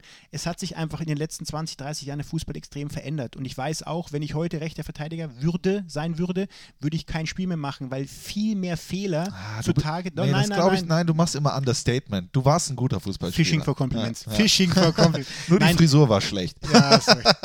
Aber nein. du erinnerst dich. Ich erinnere mich, genau. Ähm, und das ist schon, das ist schon, es ist halt heute alles so gläsern und das sind wirklich die, die Nuancen, die Spiele entscheiden und ähm, da spielt das definitiv eine Rolle. Ich sage nicht, dass die Taktik die Spiele gewinnt, aber eine gewisse Struktur und Ordnung ähm, ist einfach unabdingbar, dass du erfolgreich Fußball spielen kannst. Wenn du elf kreative Menschen irgendwo drauf lässt, das wird ein Chaos werden und das wird selten bei einem Mannschaftssport zu Erfolg führen. Ich äh, hatte meine Anfangszeit im Fußball bei Rot-Weiß Oberhausen und Mhm. äh, habe da ein sehr gutes Verhältnis gehabt, auch dort zum sportlichen Leiter. Ich weiß nicht, ob du Frank Kontny kennst. Ja. Kennst du? Mhm. Sehr gut. Äh, und der, wir hatten eine Sommervorbereitung und äh, na- nach dem vierten Spieltag musste der Trainer entlassen werden. Und er hat mir später gesagt, er wusste das schon in der Vorbereitung. Ist das so, dass man in der Vorbereitung merkt, das kann hier was sein, das wird was? Oder, oh je, ich glaube, das schaffen wir nicht. Gibt's das? Ja, ich, äh, man hat Gefühl dafür, aber das, wenn man das, ganz ehrlich, wenn ich in der Vorbereitung sehen würde, das klappt nicht, dann musst du den Trainer entlassen. Weil dann Auch in der Vorbereitung? Auch in der? Vorbereitung. Wenn du siehst, dass das nicht funktioniert und dass, dass die Spieler nicht das tun, was der Trainer ihnen wirklich sagt, nochmal, das ist dann, das hört sich jetzt sehr einfach an, aber das spürst du in Kleinigkeiten, wenn die Spieler abwinken, wenn sie nicht zuhören, wenn sie die Augen drehen, wenn der was sagt. Wenn du diese Chemie nicht hast, dann musst du, dann ist es deine Pflicht als Verein zu sagen, es geht nicht. Weil mit Daumen drücken in die Saison zu gehen, das ist das Schlimmste, was du haben kannst. Dass du irgendwann in Momenten das Quäntchen Glück brauchst, ähm, das ist so. Aber das hat nur der, der tüchtig und fleißig und auf dem richtigen Weg ist. Und ähm, wenn das so wäre, was du gerade ansprichst, musst du in der Vorbereitung reagieren. So schlimm das wäre, Okay. Klammer auf, wenn du eine gute Lösung hast. Ja. Also einfach raus und dann zu sagen, "Aber was mache ich jetzt, ist natürlich auch keine Lösung. Also da muss man sich schon was, schon Gedanken haben, aber wenn das Gefühl so wäre, musst du reagieren. Mir fällt auch gerade ein, es gab doch auch in der Bundesliga so eine Entlassung, ne? in der Vorbereitung. Wer war das denn noch? Jörn Andersen entlassen worden, ich Ja. meine in Mainz, und Ja. dann hat man Thomas Tuchel Thomas gemacht. Tuchel, genau, stimmt. Sehr Genau, Mainz. unpopulär, wo man gedacht hat, was passiert hier und Genau, ich meine, Andersen ist, glaube ich, aufgestiegen Ja. oder hat, hat den Klassenhalt geschafft, Ja. irgendwas. ja. Ähm, beginnt die Saison, verliert das Pokalspiel, wird entlassen, Tuchel kommt und Mainz äh, nimmt, nimmt die Entwicklung. Ja. Aber das ist, ich finde, die Verantwortung müssen wir haben, auch wenn es unpopulär ist, aber die Verantwortung musst du dann nehmen. Inkludieren wir das 11 zu 1 gegen Hastedt mit der Vorbereitung am Tegernsee, wo wir uns scheinbar sehr wohlfühlen. Äh, w- wann wusstest du, das alles, was wir uns auf dem Reißbrett vorgenommen haben, das, das, das könnte was werden, das läuft. Also ich sage mal, Haarstedt, ähm, ohne dass es jetzt ein Maßstab war, aber wie wir äh, im Fußball gespielt haben, Southampton war die Woche davor, Ja. meine ich, ähm, wie wir, wo wir schon sehr gut gespielt haben. Ähm, ich habe gesehen, da, da, da, ist eine, da ist eine Idee, da ist eine Philosophie, da, da passt das zusammen. Noch nicht alles, äh, nicht, noch nicht alles richtig harmonisch, aber wir gewinnen 11-1. Andere mogeln sich 1-0 durch die gleiche Liga. Wir gewinnen 11-1 in einer imposanten Art und Weise. Eine Mannschaft, die Lust hatte, die gierig war, das Spiel zu machen, zu gewinnen und auch hoch zu gewinnen. Ähm, dann hast du natürlich Leverkusen, da hast du in der ersten Halbzeit ein Stück weit auch äh, bei ein, zwei Chancen Glück gehabt, gewinnst aber hinten raus verdientermaßen. So, und dann hast dann kommt das Erfolgserlebnis. Das ist ja, hört sich so simpel an, aber es ist einfach so. Dann hast du Augsburg, da hast du, musst du richtig, richtig mal an die Moral gehen, ähm, äh, liegst mal wieder hinten in Augsburg, unangenehm für uns seit Jahren. Ja. Ähm, dann kommt Alessandro rein, macht sein erstes Tor. 1-1, nimmst den Punkt mit, fantastisch. Dann kommt Schalke zu Hause, machst ein richtig gutes Spiel, gewinnst. So, und dann hast du gemerkt, Dinge funktionieren, Dinge laufen die Ideen, die der Trainer sich vorgenommen hat, die nehmen, die nehmen äh, eine gute Entwicklung, Spieler nehmen eine gute Entwicklung ähm, und dann gewinnt immer mehr Vertrauen. Wir als Außenstehende und aber auch die Mannschaft an sich. Und da hast du gemerkt, das kann was werden. 2 zu, auch weil Player zum Beispiel dreimal trifft, also ist man ja schon mal ein bisschen beruhigt, dann, weil, ah, guck mal, der weiß auch, wo die Kiste steht, ich habe nicht den Bruder verpflichtet oder sonst irgendwas. Das 2 zu 0 gegen Leverkusen am ersten Spieltag und jetzt kommt es, Spieler äh, in, in der Kickerelf des Tages, guckt man natürlich immer drauf, Matthias Ginter, Jonas Hofmann, Florian Neuhaus. 2019 vielleicht alle drei für Deutschland. Also das ist ja schon am ersten Spieltag irgendwie dann schon vorausschauend so korsettmäßig. Hättest du dir das, klar, Ginter okay, aber hättest du dir das vorgestellt, dass das so, dass diese vor allen Dingen Neuhaus und Hofmann im Mittelfeld so prägend werden? Ähm, bei Matthias Ginter weiß ich und wusste ich, da haben wir einen Spieler, der immer noch erst 24 ist, aber gefühlt schon 15 Jahre Bundesliga spielt, ähm, dass er einen nächsten Schritt gehen kann nochmal. Ähm, ist er schon auf sehr hohem Niveau, aber wir haben das Gefühl gehabt, mit Nico Elvedi neben ihm kann er nochmal einen großen Schritt gehen und das, er, er, hat eine, wenn ich das sagen kann, eine mannhafte Hinrunde gespielt. Leider jetzt dieser Knockout gegen Hannover, aber für mich einer der Spieler der Hinrunde von Borussia Mönchengladbach. Da wusste ich und hatte auch große Hoffnung, der kriegt das hin. Ähm, bei Florian Neuhaus wussten wir, dass wir einen super intelligenten, schlauen Spieler verpflichtet haben. Wir haben es in der zweiten Liga gesehen, wie er damit umgegangen ist bei Fortuna Düsseldorf. Nicht leicht und dann gerade auch aufzusteigen aufzusteigen, also dem Druck standzuhalten. Da hatten wir ein sehr, sehr gutes Gefühl nicht gedacht, dass das so schnell, gerade bei den Konkurrenz Zakaria Cochons, die ja da waren, Kramer, ähm, dass er sich so schnell durchsetzt. Aber das ist genau die Vorbereitung. In der Vorbereitung hast du gesehen, dass Hoffmann und Neuhaus zusammen am besten funktionieren. Dann sagst du zwar, denke, okay, Mist, was machen jetzt Zachariah und Cochons? Wo, wo packst du die noch hin? Ähm, aber das ist halt im Fußball so, elf müssen auf den Platz, können auf den Platz und die beiden haben halt nachhaltig in der Vorbereitung in jedem Spiel gezeigt, das funktioniert. Wie sie zusammen harmonieren, das funktioniert. Und deswegen war es dann auch nicht ganz so überraschend, Natürlich weißt du nicht, okay, Bundesliga ist nochmal dann Leverkusen gerade ein Top-Gegner zu Beginn, ähm, aber mit der Vorbereitung, mit dem Vertrauen, was man sich angeeignet hat, mit diesem Orchester, was auf dem Platz zu funktionieren scheint, das kann, das kann, das kann klappen. Dass sie natürlich dann so durch die Decke gehen, beide, also Jonas und, und Florian, auch das war nicht zu erwarten, ähm, aber, aber die Möglichkeit war da. Und das ist schön, dass es so funktioniert hat. Kurzer journalistischer Einwurf. Man kokettiert natürlich auch mal ein bisschen. Da wurde gesagt, Düsseldorf will aber nochmal äh, verlängern und so weiter und so fort war es vielleicht so, dass du gesagt hast, wir gucken jetzt mal, wie in der Vorbereitung ist und wenn er, wenn wir merken, er ist vielleicht noch nicht ganz so, wäre er dann nochmal zur Fortuna Düsseldorf gegangen? Nein, weil wir wussten, dass okay. wir einen Spieler holen, der wirklich für die erste Elf in Frage kommt. Das heißt, dass er vielleicht durchaus die ersten fünf, sechs, sieben Spiele von der Bank hätte kommen können, hätte kommen müssen. Ähm, ja, aber das hat er in der Vorbereitung nachhaltig gezeigt, dass er einer für die erste Elf äh, äh war und deswegen war es für uns nicht einmal ein Thema gewesen. Du hast im September das 1-1 gegen Augsburg und den 2-1-Sieg gegen Schalke angesprochen. Für mich so ein Ausrufezeichen war, dass wir aus der Niederlage in Berlin, das 2 zu 4, dann diesen 3 zu 1 Sieg gegen Frankfurt. Äh, ich glaube, die waren auch noch nicht ganz so, wo sie jetzt stehen mit Adi Hütter, mit dem neuen Trainer. Aber das war schon, da hat man schon gedacht, ja, also nach so einer Niederlage in Berlin so zu antworten, da, da steht ein Gerüst, das, das steht. Das, das wackelt nicht, das steht, oder? Ja, wir haben in der Hinrunde so einige Schlüsselerlebnisse gehabt. Das war eins davon. Eins war für mich Augsburg, wo wir wirklich sehr schwer ins Spiel gekommen sind, die erste Halbzeit wirklich auch keine Torchance hatten ähm, und trotzdem diesen Punkt mitgezogen haben und auch dann verteidigt haben bis zum Schluss. Niederlage Hertha war dann eben ein, ein Spiel, wo ich sage, da waren wir noch etwas naiv. Da wollten wir weiter unseren Offensivfußball spielen und haben vergessen zu verteidigen. Das darf natürlich nicht passieren in der Bundesliga. Und dann dieses Spiel Frankfurt, was ja eh für uns immer ein kompliziertes Spiel war in den letzten Jahren, dann eben so zu bespielen. Du sagst zwar, sie waren noch nicht so weit, aber sie waren klar auf dem aufsteigenden Ast wieder. Und danach hat ihre Serie, glaube ich, mit neun oder zehn Siegen ja. am Stück fast äh, äh, oder nicht verlorenen Spielen angefangen. Ähm, also das war das komplizierte Spiel, aber da haben wir wirklich sehr geduldig, sehr konsequent gespielt und auch, auch verdientermaßen gewonnen. Und es gab, wie gesagt, so zwei, drei kleine Spiele. Leverkusen Pokalniederlage, die sehr herb war, die, die richtiger Schlag ins Gesicht war. Danach, zu, davor haben wir Freiburg verloren. Ja. Danach aber so zurückzukommen, das zeigt mir schon, dass wir eine Mannschaft haben, die da die gelernt hat, die auch ähm, Geduld gelernt hat, nicht unruhig wird jetzt, sondern auch an ihre Stärken glaubt. Ähm, das 2 zu 2 in Wolfsburg, natürlich Wolfsburg, keine Ahnung, äh, da würde ich manchmal lieber gerne zu Hause bleiben. Das ist einfach so, ich weiß nicht, ob es dir ähnlich geht, wo du dir, boah, wieso gewinnen wir da eigentlich nicht? Aber einen Punkt da zu holen, äh, sehr gut. Aber ich will in diesem September noch auf eines zu sprechen kommen. Jan Sommer wurde Fußballer des Jahres in der Schweiz. Und Jan Sommer, hat ja auch öfter mal was äh, Kritisches abbekommen und sowas, was ich äh, einfach auch oft nie verstanden habe. Jan Sommer, meiner Meinung nach, der Keeper der Hinrunde. Also zusammen mit Pavlenka vielleicht von Werder Bremen. Aber was der alleine auch gestern wieder in entscheidender Situation, der hat nochmal einen absoluten Schritt gemacht, habe ich das Gefühl, oder? Übrigens jetzt auch 30 geworden, Glückwunsch. Genau. Nein, für mich ähm, ist es nicht neben Pavlenka, sondern für mich ist es der Torwart der Hinrunde, ja. weil ich sage mal, die Leistung, die er gebracht hat, jetzt sechsmal zu null gespielt, ähm, die, auch die Spiele, wo wir dann äh, Gegentore bekommen haben, ähm, hat er trotzdem die Spiele festgehalten, dann am, am, Endeffekt die Punkte oder den Sieg, wenn ich nur an Hoffenheim denke.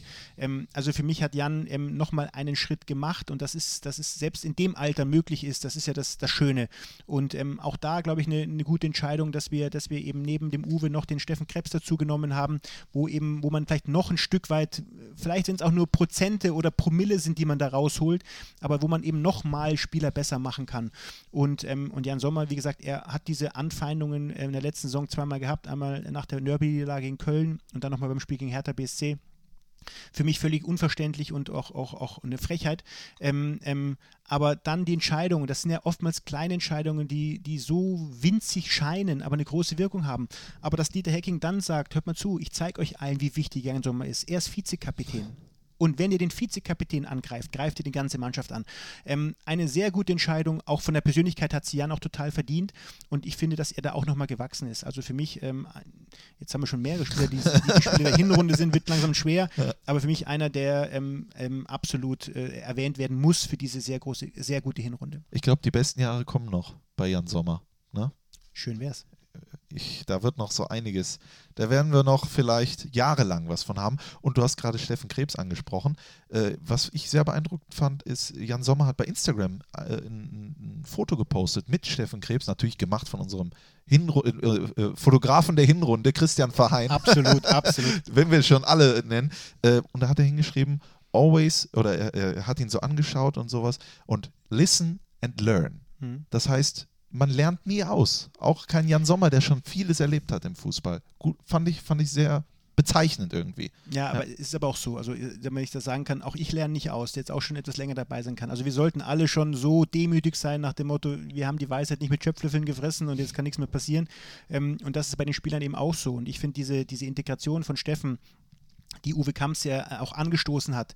Äh, das ist halt eine große Qualität, dass dann eben nicht einer sich auf den Schlips getreten fühlt, nach dem Motto, jetzt, was passiert denn jetzt, sondern selber anstößt. Hört mal zu, wenn man einen zweiten dazu nehmen könnten, könnte man es noch effektiver machen, die Arbeit. Natürlich ist das eine Überlegung, wo wir sagen, ja, wir wollen aber nicht zu groß werden in diesem Trainerstab, aber, aber die Selbsterkenntnis ähm, zu haben, aber es kann ja auch irgendwann mal eben ähm, vorbei sein. Für mich, Uwe ist jetzt auch schon fast 55 und macht das seit Jahren sensationell.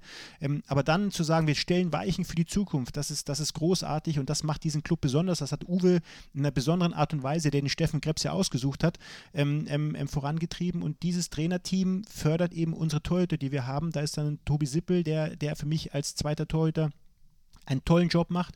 Wenn du ihn brauchst, ist er da.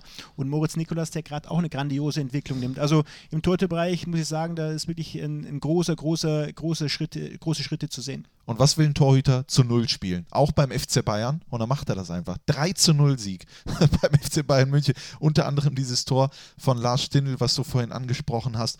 Da hast du dir dann aber auch am Abend mal eine schöne Flasche Wein aufgemacht, oder?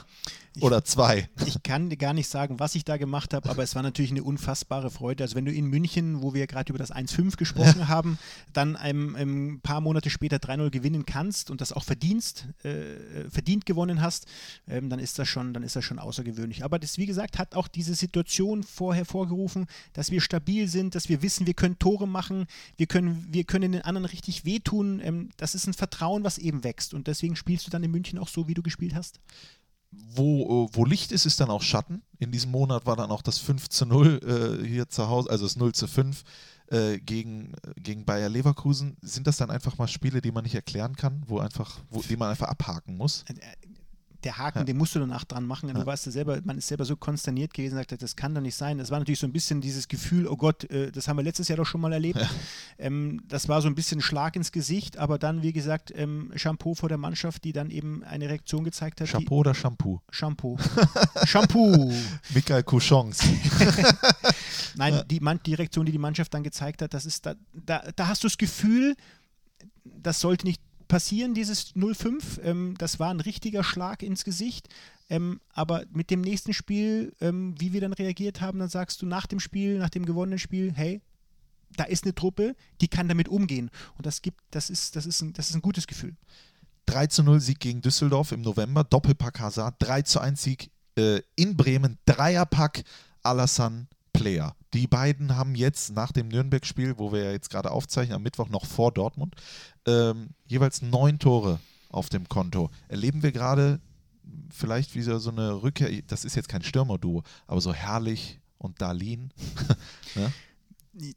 das sind komischerweise die Namen, die ich immer gehört habe. Jetzt hol doch endlich mal einen Darlin oder einen Herrlich. Ja, ähm, ja es ist unser Spiel ist halt offensiv gut ausgelegt. Wir haben wirklich viele Spieler, die in der Offensive eine gute Rolle spielen können. Jonas Hoffmann, Florian Neuhaus musst du erwähnen dazu, ja. ähm, aber dann eben auch Traoré oder auch Patrick, der, äh, der, zu Beginn der Saison eine gute Rolle gespielt hat.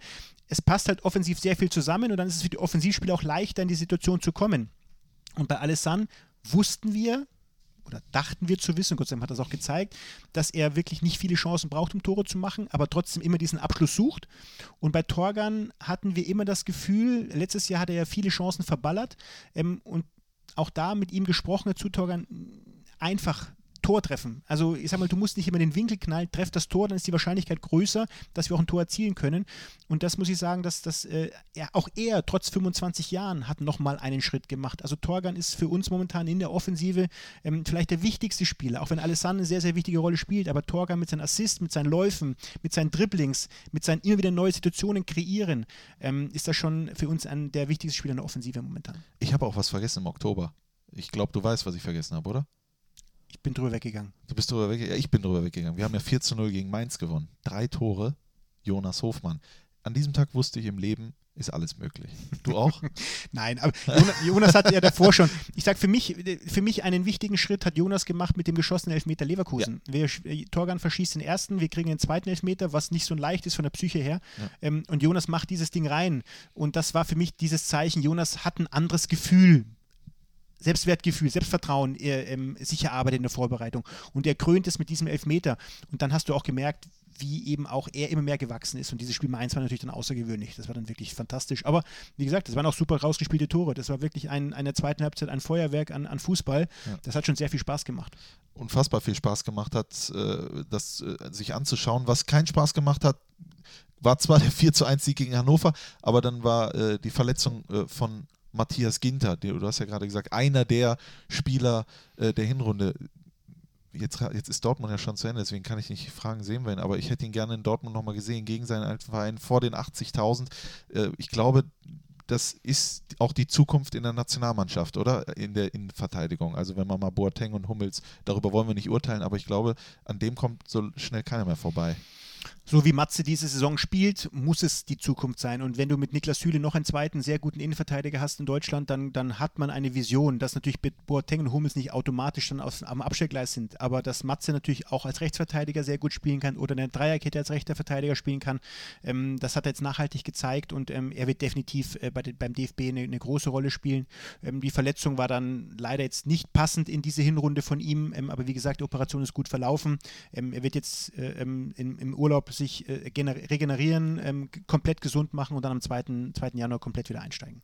Du hast dann im November mit Dieter Hecking verlängert. Wir haben im November mit, wir sind ja der Verein Borussia Mönchengladbach, mit Dieter Hecking verlängert. Wie ist dieser Prozess abgelaufen? Wann wusstest du, jetzt machen wir es dann aber auch? Ja, es war dann irgendwann der Punkt gekommen, wo wir natürlich, äh, wir haben gesagt, wir verlängern nicht im Sommer, aber dass natürlich der Moment kommt, wo man drüber reden äh, wollte, das war auch klar. Und das war dann eben für mich dann Ende Oktober, ähm, am Anfang November war klar, wir wollen, wir wollen diesen Schritt gehen, ähm, haben natürlich unsere Vorstellungen, wir wollten seine Vorstellungen hören und das waren eben dann Gespräche, die total, so wie im Sommer auch, ehrlich, transparent, offen waren. Und ähm, ja, wir waren relativ, eigentlich habe ich gedacht, das wird bis Weihnachten dauern, bis man dann, dann klarkommt, Verträge geschrieben hat, aber wir haben super, ein sehr gutes Gespräch gehabt, dann, äh, dann kurz auseinandergegangen, beide nachgedacht, nochmal ein Gespräch gehabt und waren uns dann relativ schnell einig, ja, wir machen dieses Jahr. Ähm, Dieter, der dann gesagt hat, zu Max, ich bin jetzt äh, in dem Alter, in der Situation, ich will, ich habe Spaß an diesem Club, der Club hängt mir am Herzen, ich will hier einen Fußstapfen hinterlassen, ich will den Leuten zeigen, was ich kann, was mein Ziel ist, ich will erfolgreich sein. Wenn es schlecht läuft, ich brauche keinen langfristigen Vertrag. Ich, mir reicht dieses eine Jahr. Wir machen von Jahr zu Jahr Handschlagvertrag und, und das ist schon außergewöhnlich. Und das, äh, diese Gelassenheit, die, diese Ruhe, diese Souveränität, die strahlt natürlich momentan auf die Mannschaft aus, die strahlt auf uns alle aus. Und deswegen waren das wirklich dann äh, sehr, sehr schnelle Gespräche. Und wie gesagt, wir haben es dann vor Hannover, haben wir es ja dann auch, auch, auch dann gemacht. Innerhalb von, von drei, vier Tagen äh, war, das dann, war das dann abgewickelt äh, mit, seinem, mit seinem Berater. Und es spiegelte, also es war Spiegelbild dieser ganzen Geschichte von Sommer bis in diesen November hin, wie Dieter eben aufgetreten ist, kompromisslos, klar, klare Ideen, klare Vorstellungen, totale Gelassenheit, aber totale Konsequenz im Handeln. Und das ist das, was man braucht als Trainer. Hast du das Gefühl, dass er sich auch nochmal irgendwie verändert hat? Ähm, er hat diese Gelassenheit für mich gelernt. Ähm, er ist sehr verbissen, er will unbedingt Erfolg haben. Viele Leute sagen, ja, der sieht immer so ernst aus.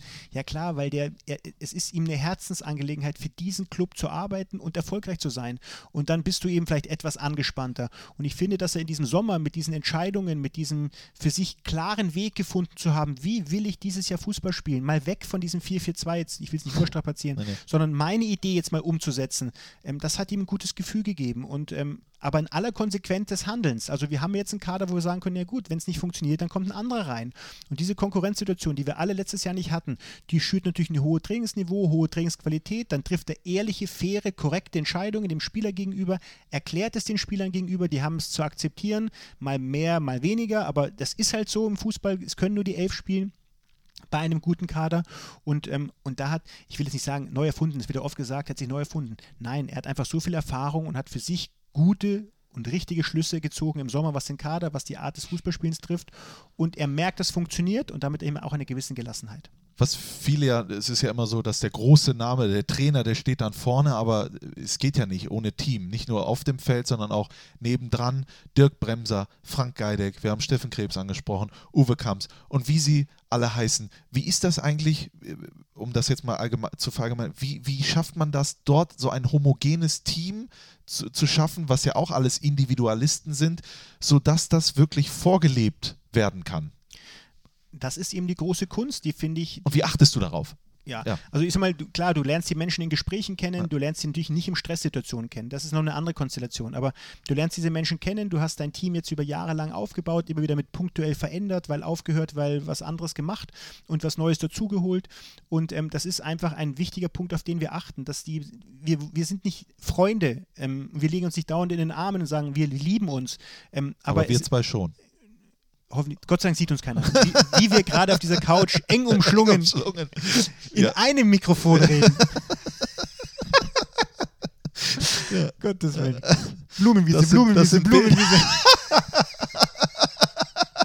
ja, gut. Ähm, wo war ich stehen geblieben? Äh, Nein. Ja. Und ähm, dass das ein Schwerpunkt ist, weil ich bin einfach, ich, ich bin einfach ein Teamplayer gewesen. Ich bin es heute noch, werde es immer bleiben.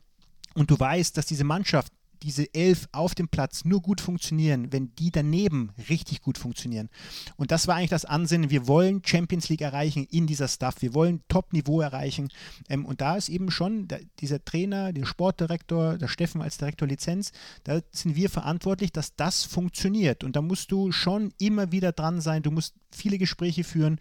Ähm, aber wir haben einfach sehr, sehr gute Charaktere gefunden. Und das, das freut mich sehr, dass man eben, aber dann auch im Stress, mal sagen kann, du Arschloch, so geht's nicht, aber dass das eben nicht nachhaltig ist, sondern nach dem Motto, es geht nur um die Sache. Ja. Und das ist eine große Qualität und ähm, die haben wir momentan erreicht. Geil ist, ich könnte das jetzt ausklippen, wo du sagst, wir wollen Champions League erreichen und dann Cut, weißt du? Ja, ja, genau, genau. wir sind jetzt, Stand jetzt auf Platz 2, wobei Stand jetzt, das gehört den Frankfurtern, aber ist nun mal so, wir zeichnen ja nach dem Nürnberg vor dem Dortmund-Spiel aus. Äh, Platz 2 haben insgesamt elf Dreier zu Hause geholt. Äh, das ist eine unfassbare Festung, die der Borussia Park ist. Aber wir haben so viel über positive äh, Dinge gesprochen. Was ich viel, sprech, äh, viel gelesen habe, als es um Fragen ging für dich, warum schaffen wir es noch nicht ganz, diese Sache auch auswärts so in Punkte ummünzen zu können? Ja, ich, wir haben jetzt auswärts, ich, neun Punkte haben wir gemacht. Ähm, wir haben jetzt kein, kein leichtes Auswärtsprogramm ja. gehabt, wenn ich das so sagen kann. Und ähm, trotzdem haben wir äh, natürlich zu Hause Außergewöhnliches geleistet. Das ist ja nicht normal, deswegen stehen wir auch auf Platz zwei.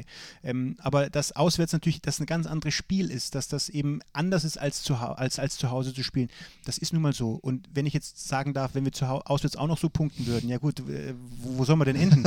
also die, die Realität ist, wir haben, wir haben jetzt 33 äh, Punkte gemacht ohne Dortmund. Ähm, hoffentlich kommen noch ein paar Punkte dazu. Und ähm, klar kann man jetzt immer noch das, das Hahner Suppe suchen und sagen, wenn wir jetzt noch auswärts dreimal gewonnen hätten, ja, haben wir aber nicht. Aber vielleicht haben diese Auswärtsniederlagen Hertha und Freiburg dazu geführt, dass unsere Sensibilität für das nächste Spiel, was ich immer wieder sage, so groß war, dass wir aber in die Heimspiele dann auch alle konsequent gewonnen haben. Und manchmal ist es ja einfach so schön, dass du, dass du auswärts unentschieden spielst und dann zu Hause auch, dann hast du zwei Punkte. Ja. Dann gewinne ich lieber aus, äh, zu Hause und verliere auswärts und habe drei. Man muss einfach, glaube ich, wenn man, wenn es einem nicht gut geht, man muss einfach mit dir sprechen. Du schaffst es immer aus allem das Positive rauszuholen. ja. Ja. Ich gebe mir Mühe, positiv zu bleiben. Absolut. Wir, wir sind, was das Fußballerische angeht, erstmal durch äh, mit, dem, mit dem ganzen Jahr und sitzen hier, glaube ich, und sind hochzufrieden mit all dem, was passiert ist. Irgendwie hatte auch das Schlechte irgendwas Gutes an sich, oder? Es gehört einfach zur Geschichte dazu und diese, diese schlechten oder diese nicht so guten Momente sind ja immer wieder der, der Aufrüttler, sich, sich Gedanken zu machen und vielleicht müssen manche Dinge einfach sein, um dann eben wieder neue Wege zu gehen. Und, ähm, und das ist das, was, was immer, immer wieder passieren wird und passieren muss. Und da dürfen uns auch nicht, nicht, nicht vorschrecken, sondern müssen einfach dann, dann einfach bestmöglich und gute Entscheidungen fällen.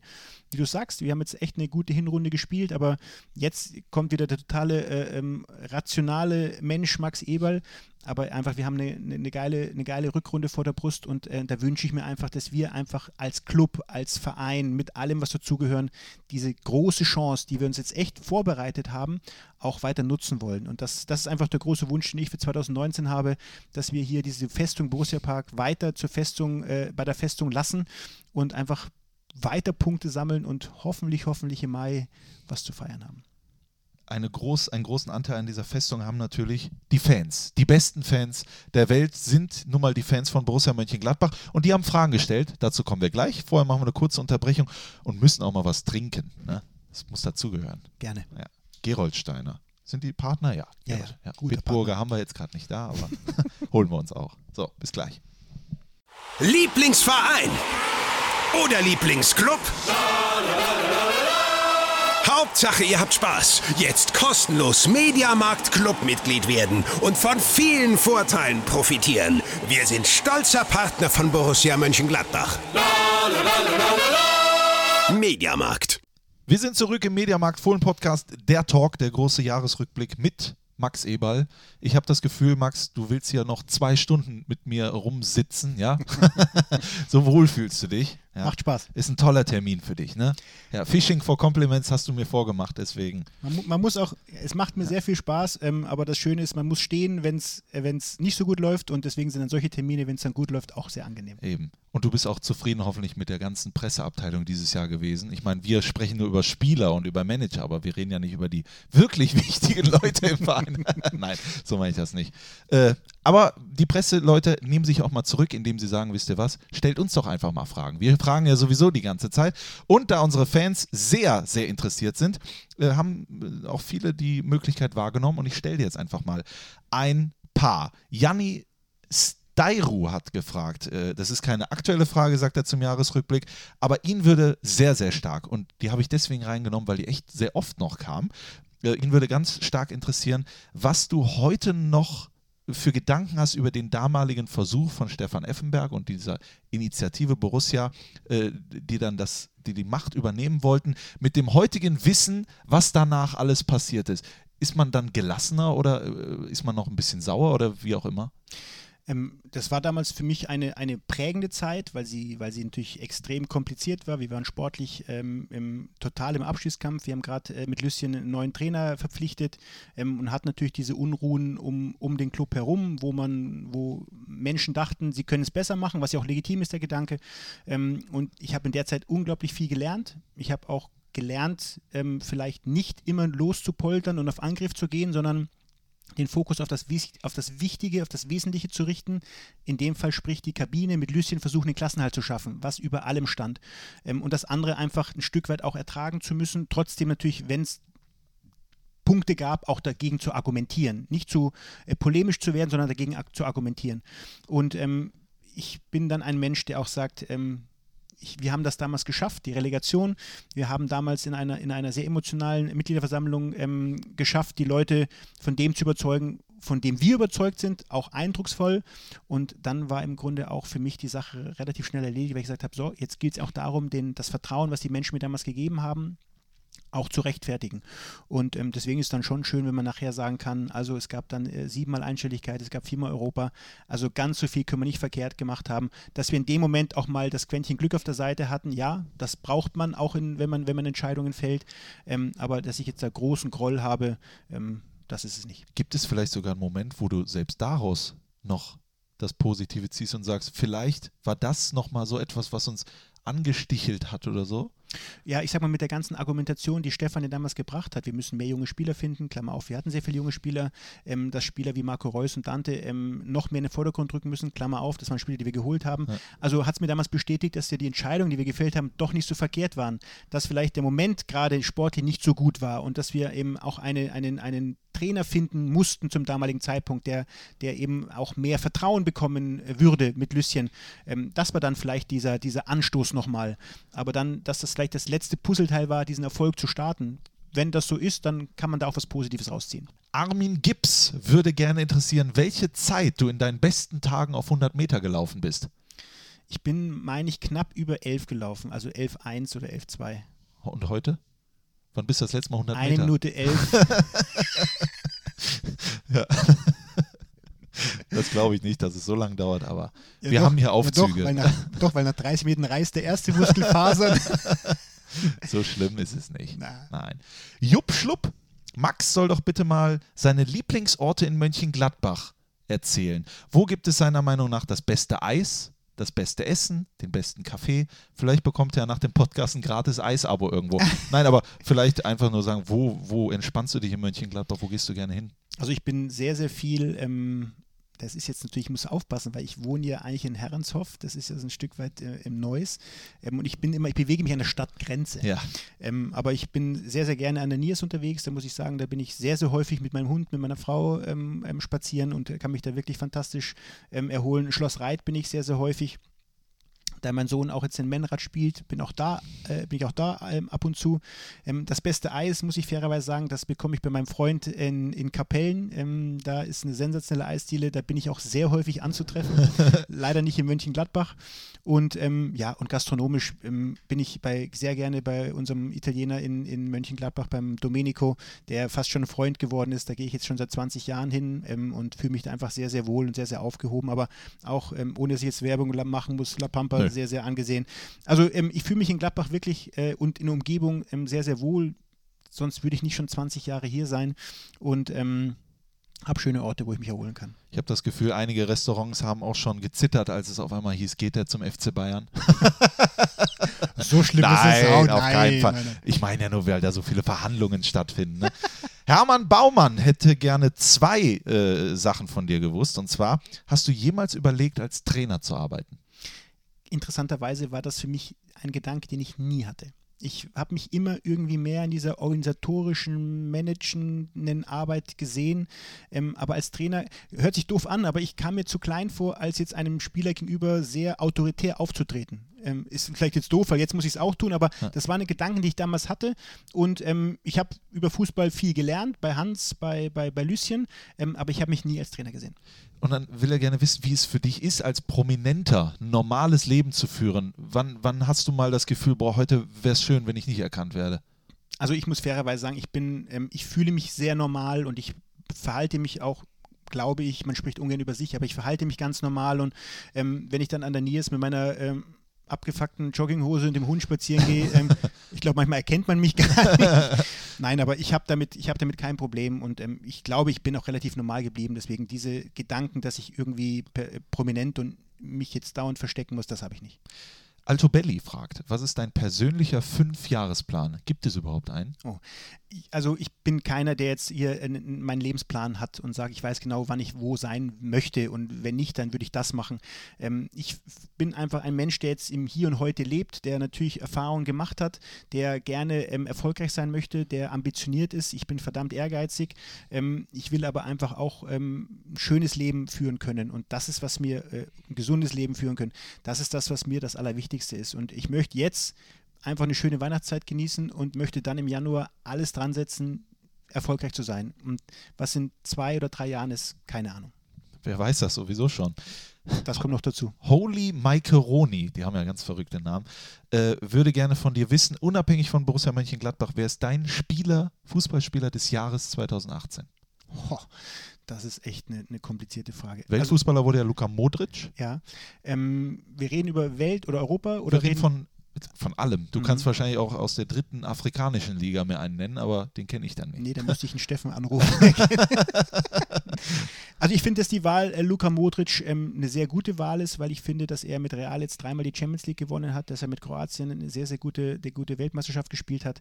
Ähm, ist für mich auch bei so einer Bewertung, was eh sehr subjektiv ist, ist es Ronaldo oder Messi? Das ist äh, beide Weltklasse. Mal ist es der, mal ist es der. Deswegen, als dann die Saison von beiden nicht ganz so prickelnd war, finde ich, fand ich die Wahl Luka Modric absolut berechtigt.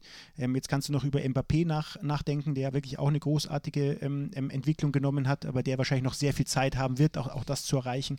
Ähm, fällt mir, fällt mir schwer, weil ich auch dann, solche Gedanken habe ich gar nicht. Das ist manchmal, da wird jetzt konfrontiert mit einer Frage, dann fange ich jetzt händeringend an, eine Antwort zu finden. Was Ähm, gibt es denn noch außer Gladbach?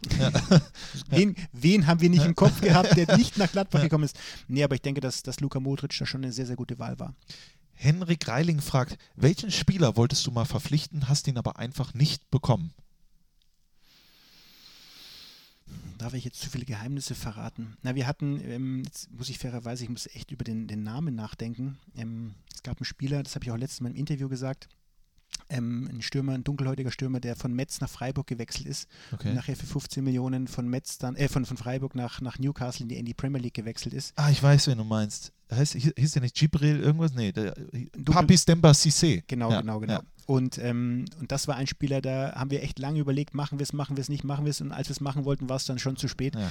Ähm, ähm, das gibt es aber immer wieder und ähm, manchmal wird gesagt, ja, da haben sie gepennt. Ja, manchmal sind es auch Entscheidungen, die wir anders gefällt haben, aber da war es tatsächlich so, dass wir eben einen Touch zu spät waren. Das passt, das passt auch zur Frage von Dominik Eigner, ob es solche gescheiterten Kracher-Transfers wie Gareth Bale zum HSV oder Ka äh, KK zu Bayer Leverkusen, war das dann Papis Demba Cissé oder hast du auch einen, der danach Weltfußballer geworden ist, den wir Ja, wir hatten witzigerweise, witzigerweise, als ich Jugenddirektor war, hatten wir einen Spieler, der heute nicht ganz unbekannt ist, Mirelem Pjanic. Ja. Ähm, den hatten wir tatsächlich hier und ähm, damals, damals waren halt die Gehaltsforderungen noch leider so hoch, dass wir als Club, äh, damals äh, Peter Panda, nicht bereit waren, ähm, das in die Hand zu nehmen. Verstehe ich auch, damals war das exorbitant für uns, was wir hätten bezahlen müssen, aber der war tatsächlich hier gewesen. Tja, was, was wäre aus uns geworden? Was wäre, Ja, wenn? was wäre wenn? Konjunktiv. Leo VfL fragt, auf welchen Transfer, und das ist wahrscheinlich eine sehr schwere Frage, auf welchen Transfer bist du am stolzesten? Und jetzt gibt es das Wort Stolz natürlich nicht bei dir, aber versuch es mal zu beantworten. Ja, also ich sag mal, die meist erwartetste Antwort und auch wahrscheinlich berechtigste Antwort wäre Lucien Favre, ein, ein Transfer, den wir getätigt haben. Aber ich bin halt immer ein Mensch, ich sage, die, die eine Person oder dieser eine Transfer, der war es halt nicht. Das war die Summe von, von Transfers, die wir getätigt haben. Und ganz plakativ gesagt, eben ein Martin Stranzel war ein großartiger Transfer, ein Marco Reus war ein großartiger Transfer. Ähm, also ich bin keiner, der sagt, dieser eine war's, sondern ich glaube, die Summation von wirklich vielen guten Entscheidungen ähm, haben dazu geführt, dass wir heute über die Zeit, diese erfolgreiche Zeit reden dürfen. Und deswegen würde ich es mal so beantworten. Kannst du dir vorstellen, welche Frage am meisten gestellt wurde, die ich dich fragen soll, wenn es so in Richtung Spieler geht? Du wirst es mir jetzt sagen. Was passiert mit Patrick Herrmann, wollen die Fans Ja. wissen. Ähm, ja, momentan ist die Situation für ihn nicht so befriedigend, das muss man ganz offen sagen. Ähm, in der Vorbereitung, Sommervorbereitung hat das sensationell gemacht. Auch da gab es ja schon Momente, wo man hätte sagen können, okay, Patrick könnte schwer werden. Ähm, Gott sei Dank ist er, ähm, ist er geblieben und ähm, hat auch dann sehr, sehr großen Anteil dazu beigetragen, dass wir die Saisonstart so gut hinbekommen haben. Es könnte drohen, dass Patrick uns im Sommer verlässt, ja Aber nicht im Winter. das ist jetzt nicht unsere Intention. Also wir, ich bin dann eher einer, der sagt, wir haben eine gute Mannschaft, wir brauchen jeden Spieler. Wie gesagt, gestern ist er auch eingewechselt worden gegen Nürnberg, ähm, hat der, zu Beginn der Saison einen großen Anteil gehabt mit zwei Toren, zwei Assists. Also wir müssen uns dann, wenn schon, genau überlegen, aber Patrick ist natürlich ein Spieler, der bei uns groß geworden ist und wenn der einen großen Wunsch hat, dann muss man auch, finde ich, fair damit umgehen. Und das werden wir auch, aber unsere Intention ist es eigentlich nicht. Das waren die Fanfragen. Wir kommen auch zum Schluss. Dankeschön, dass du so ehrlich äh, geantwortet hast. Zum Schluss, wir haben schon anderthalb Stunden verbracht. Das ist Wahnsinn, oder? Und trotzdem äh, möchte ich noch weitere anderthalb Stunden. Aber du hast auch andere Termine und ich glaube ich auch. Aber ich würde gerne von dir wissen, zum Abschluss, was war dein ganz persönlicher, emotionalster Moment in diesem Jahr, wo du gesagt hast, der hat mich, glaube ich, irgendwie, also den werde ich wahrscheinlich nicht vergessen. Also ich bin normal ein Mensch, der das große Ganze immer im Auge hat. Aber ein emotionaler Moment, den habe ich auch in einer ganz am Anfang einer der Fragen schon beantwortet, war, das hört sich jetzt ganz doof vielleicht an, aber das war die Wertschätzung, die ich zu meinem Zehnjährigen bekommen habe. Also nicht nur mit dem Plakat, auch mit dem Plakat, aber auch im Stadion, mit den Menschen drumherum.